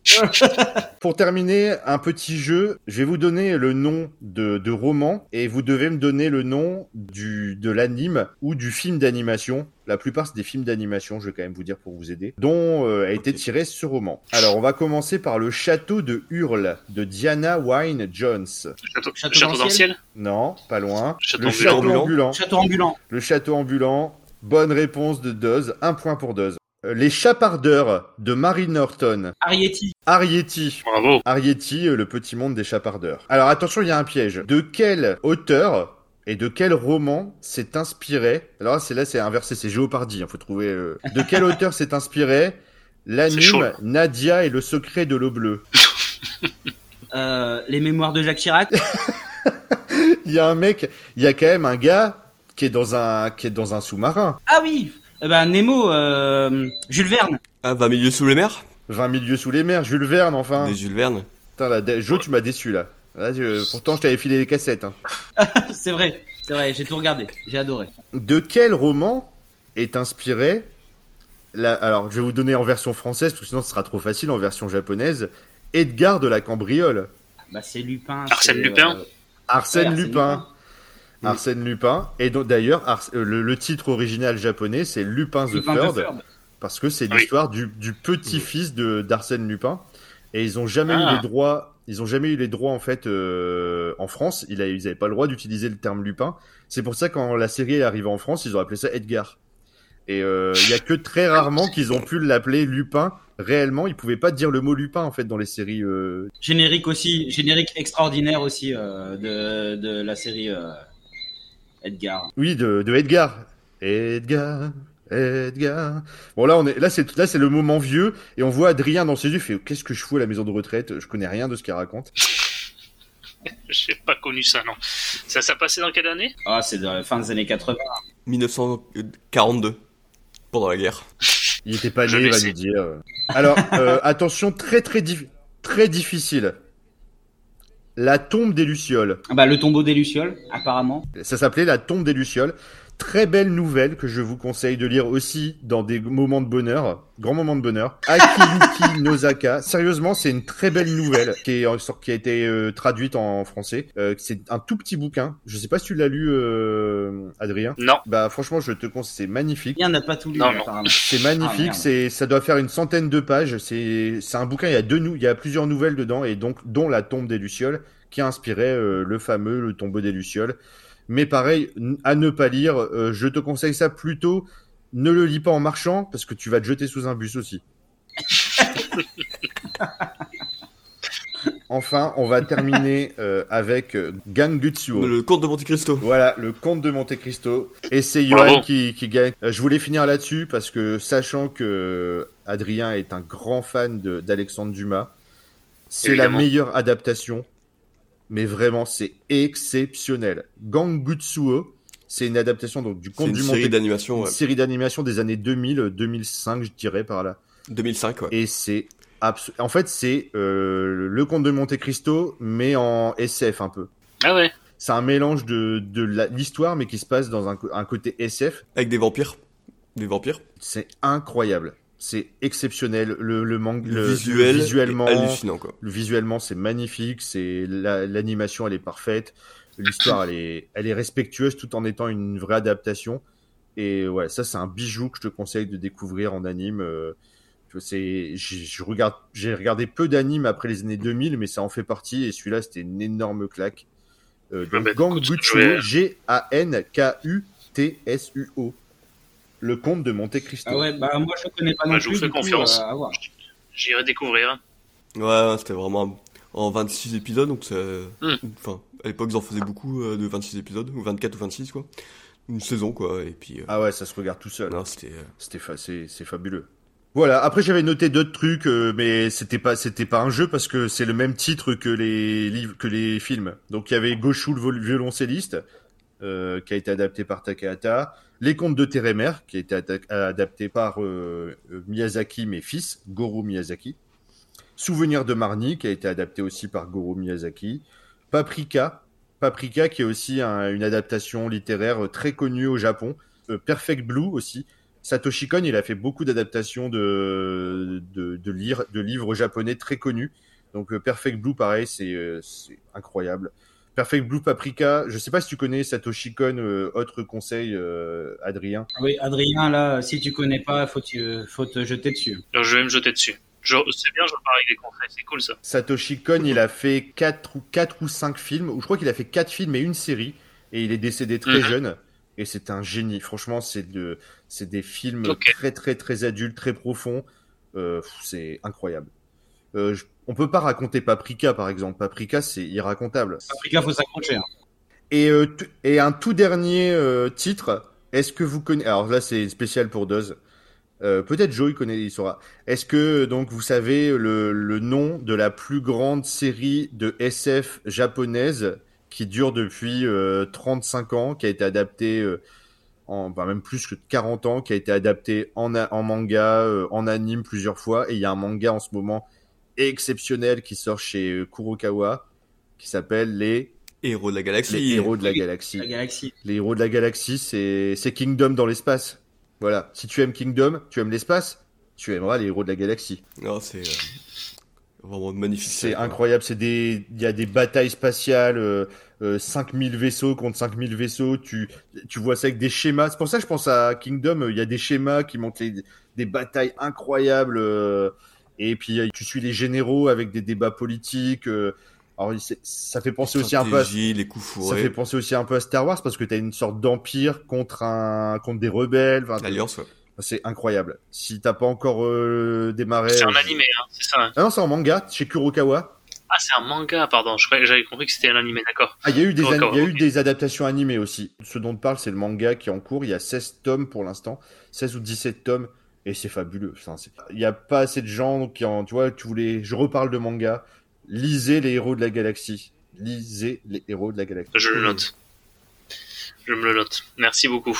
Voilà, donc, euh, Joe, je te redonne la parole pour conclure euh, cette belle émission. Pour conclure, donc, et, du coup, est-ce que ça fait pas un peu, euh, et je vais et volontairement exagérer, est-ce que ça fait pas un peu la littérature pour les nuls en fait? Comme je disais euh, tout à l'heure, euh, le, le, le, le, gamin de 16 ans qui va passer son bac français, qui n'a pas lu euh, l'œuvre originale, donc du coup, maman va lui acheter l'adaptation en manga pour qu'il puisse avoir une idée du bac français. Est-ce qu'il n'y a pas un peu aussi peut-être cet aspect-là euh, qui pourrait. Moi, si je vous donne mon avis, non. Enfin, peut-être. Je pense que peut-être il y a des gens qui font ça, mais néanmoins, ça reste quand même une très très belle porte d'ouverture. Comme nous, comme nous, on faisait quand on lisait des résumés ou tu sais les, les, les, trucs de avec les fiches de lecture déjà toutes faites, c'est pareil pour te te dire ce que tu dois penser, ce que tu dois avoir compris. Euh, ça existait aussi à notre époque, c'était pas des mangas, mais on lit. Moi, j'ai lu des trucs pour le bac français. Je lisais pas le bouquin, je lisais ce que ce qu'on me disait de dire. Est-ce que c'est pas mieux justement de le lire en manga que de lire des, fiches résumées du coup? Bah bien sûr, parce qu'au moins tu peux te faire ton propre avis et, découvrir et découvrir euh, euh, le sens de. C'est vrai que le nombre de fois où à, l'école ou au lycée j'ai ressorti des trucs sans savoir ce que ça voulait dire, je fais oui c'est une allégorie de la transition énergétique. Euh, enfin, je sais pas, je, je disais pas ça n'existait pas. mais tu vois, tu disais des trucs comme ça. Qu'est-ce que t'en penses, Adrien? Ouais, mais moi, tout ce que j'ai dit ce soir, j'ai pas compris ce que je disais de toute façon, donc euh, je, suis d'accord avec Max. Il y avait des fiches. J'avais des fiches là et que, que Max m'a gentiment envoyé. Bon, là, j'ai essayé de mettre tout bouclier, mais non, je, je, je, je, vois très bien ce que tu veux dire, mais euh, en fait, est-ce que est-ce que c'est grave? Oui, évidemment. Euh, je, je, je, évidemment que certains vont les utiliser à des fins autre que qu'artistique, mais c'est en même temps, euh, bah, après chacun en fait ce qu'il a envie d'en faire. Certains vont euh, juste le lire par curiosité. Euh, si des lycéens ou, d'autres vont les lire pour éviter d'avoir à lire le livre au lycée, bah, c'est pas grave, chacun en fait ce qu'il veut.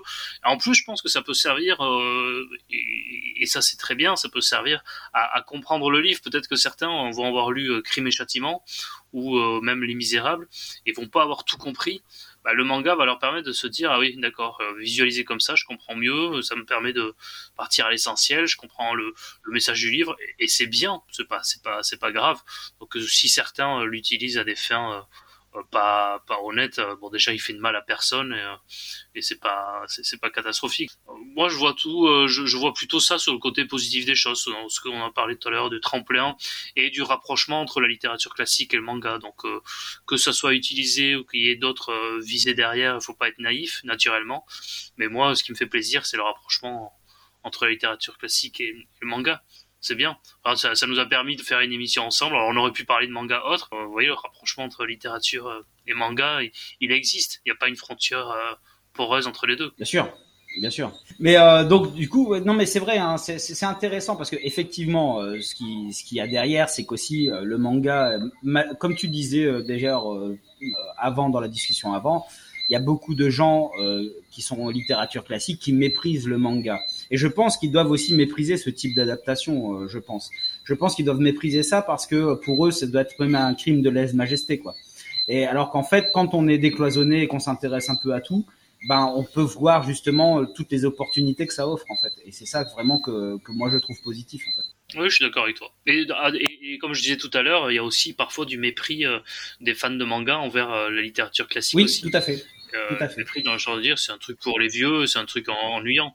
Euh, comme je disais, voilà, ça peut aussi leur permettre de, découvrir euh, ce que c'est que la littérature dite classique. En fait, c'est un, mot qui veut rien dire, classique. Donc, mm. Bon, on dit classique pour catégoriser, mais. Oui, parce que par exemple, Tolkien, c'est de la hein. littérature classique. Oui, bien sûr. Oui, après, c'est vrai qu'il y aura toujours des guerres aussi sur la littérature, mais tout comme on va dire les gens, je reprends euh, la même expression de littérature classique, qui considèrent que la SF et le fantastique, ça fait pas partie de la littérature euh, classique. Donc ça aussi, c'est, moi je trouve ça stupide. On sait tous qu'on trouve ça stupide, mais euh, effectivement, c'est ridicule. Et, et, là, bah du coup, c'est bien. Il y a, y a un, pont, il y a un lien, et puis, bah en fait, je pense qu'il faut voir les effets que ça produit. Si effectivement ça ça peut amener ben des, des jeunes, parce que clairement Kurokawa le dit à la fin, il y a une petite page dédiée à ça, qui dit qu'effectivement ils, savent que les jeunes sont plus tournés vers le manga et qu'ils veulent proposer euh, bah, des œuvres classiques adaptées. Donc voilà, est-ce qu'il y a d'autres choses à dire, euh, les amis? Est-ce que qu'est-ce que vous voulez ajouter? Doz, Doz, toi, toi. Alors parce que voilà, Doz, il lit beaucoup. En fait, il dit jamais, mais il lit beaucoup. Euh, voilà. Donc voilà, toi aussi, ça te ça te satisfait? Ouais, ouais, nickel. Ah, moi, je lis beaucoup moins euh, ces années parce que du coup, je lis beaucoup de mangas. Mais ouais, étant jeune, j'ai lu beaucoup, beaucoup, beaucoup. Euh, et euh, non, du coup, c'est chouette ce qu'ils font. Moi, j'ai connu pour l'instant que les adaptations un peu Kurosawa, donc les trucs un peu qui sont des tremplins sur des, livres que je connais déjà, donc Enfin, je trouvais ça sympa, mais du coup, je pense pas que j'ai en acheté beaucoup. Mais par contre, le, les séries comme euh, Dépeint, euh, comme Les Misérables, euh, là, ça me donne beaucoup plus envie, d'une, de découvrir un vrai manga, euh, donc assez mature, donc sur 8 tomes, là, tu sens que c'est un vrai projet. Ça, ça m'intéresse, et en plus, du coup, c'est le genre de truc où je peux enchaîner derrière avec relire Les Misérables de 1600 pages. ça, ça me branche plus, quoi que les trucs Kurosawa, je trouve ça un peu léger. Est-ce que moi je peux vous poser une question? Vas-y, vas-y. On, on, se refait pas, hein, je fais comme, comme sur mon compte Twitter, je pose une question, mais est-ce qu'en deux mots, vous pourriez me dire euh, votre roman, euh, enfin en tout cas euh, l'un de vos gros romans coup de cœur et par quel grand mangaka vous auriez imaginé l'adapter Qui commence? Vas-y, commence Max. Alors, mon roman, mon roman préféré de, de tous les temps, je pense que ça serait Le Seigneur des Anneaux. Et euh, j'aimerais j'aimerais bien euh, une adaptation par euh, j'allais dire Masami Kurumada pour rire hein, mais euh, ah, c'est chaud eh hein. ben peut-être euh, on en avait parlé la dernière fois ça euh, peut-être Matsumoto Taiyo Matsumoto Ah. pourrait faire un truc de, de folie Ah ouais, c'est étonnant. avec un univers graphique complètement dingue. Mais euh, Taiyo Matsumoto qui fait voilà Taiyo Matsumoto, le Seigneur des Anneaux. Parfait, merci. Ouais. Euh, moi, du coup, c'est hum, c'est mes dernières grosses grosses lectures que je me souviens très bien. euh, j'ai eu ma phase euh, de l'auteur japonais euh, Haruki Murakami et j'ai lu c'est la- le premier son premier c'est la course aux moutons moutons sauvages que euh, qui m'a fait rentrer dans un dans cet auteur euh, que j'ai trouvé hallucinant quoi. Et c'est vrai que du coup c'est un peu déluré, c'est un peu loufoque. Euh, moi je vois bien Mushizuki euh, faire une adaptation euh, parce que ça fait penser un peu à Shisagobe euh, rapidement quoi. Et je vois bien ce te- te- auteur partir sur sur la course aux motos sauvages ça lui ça lui bien. En plus c'est un auteur un peu psyché il est un peu comme ça euh, Murakami il est assez rock'n'roll jazz un peu euh, cinématographique quoi et euh, je pense que Mushizuki ça irait très bien quoi Ah, c'est vrai. Moi, c'est euh, les mémoires de François Hollande, fait par euh, Masami Kurumada.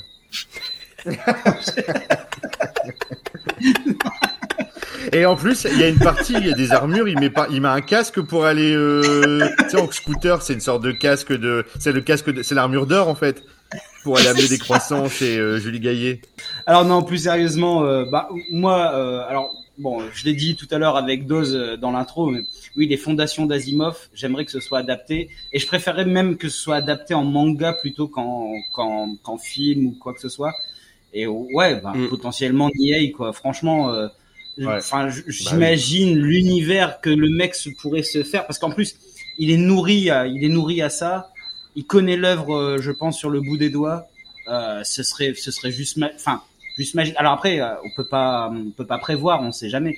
Mais s'il arrivait à faire, euh, à faire ne serait-ce pas, pour moi, la référence un peu Peter Jackson avec le Seigneur des Anneaux, c'est, il a réussi à faire un truc de ouf.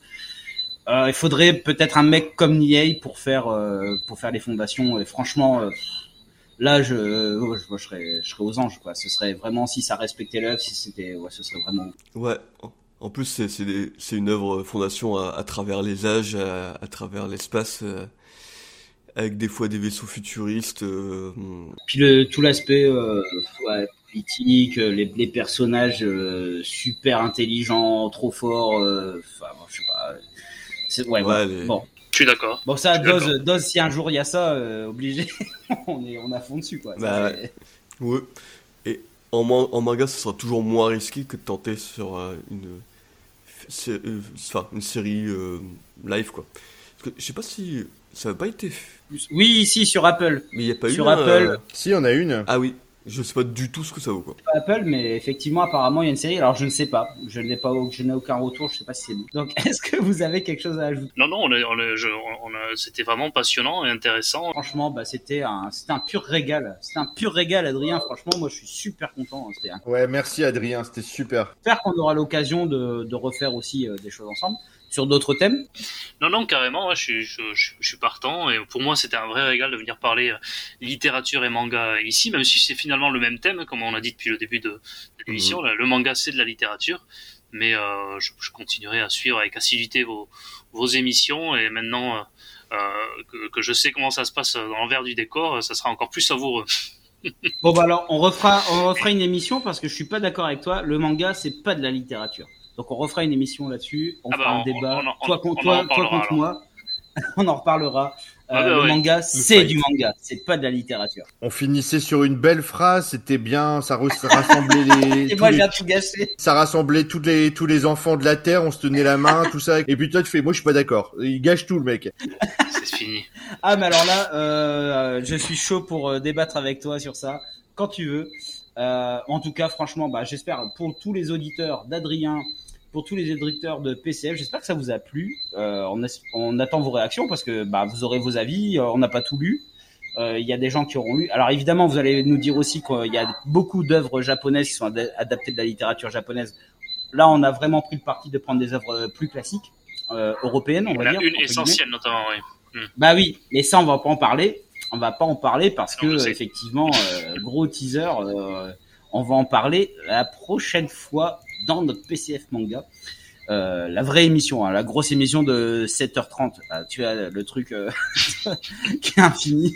Donc, donc voilà. Mais franchement, Adrien, bah, mille merci. C'est trop cool.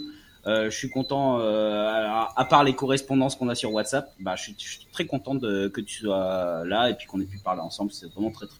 Bah, merci, le plaisir était partagé. C'était un vrai honneur et un bonheur. On va, on va terminer cette belle émission euh, en, en fanfare, comme d'habitude, vous savez, avec euh, pour la première fois un générique en français, euh, le générique des Trois Mousquetaires, De Jean-Jacques Debout. Marie de, de Chantal Goya. Oui. Et oui, Ah, je savais euh, pas. faut le savoir. Ah faut oui, le si. Non, non, mais je, je sais rien.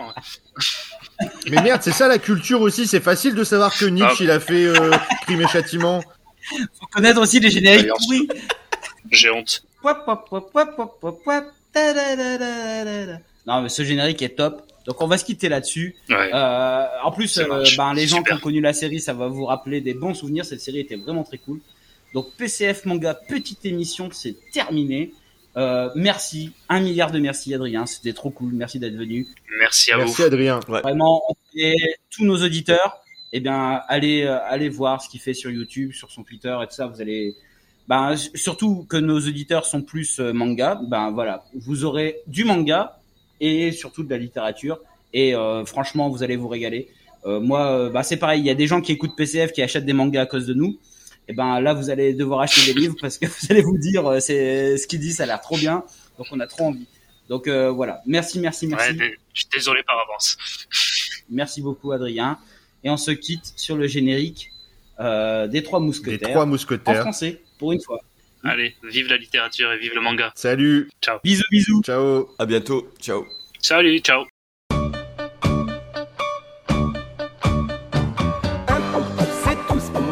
Un pour tous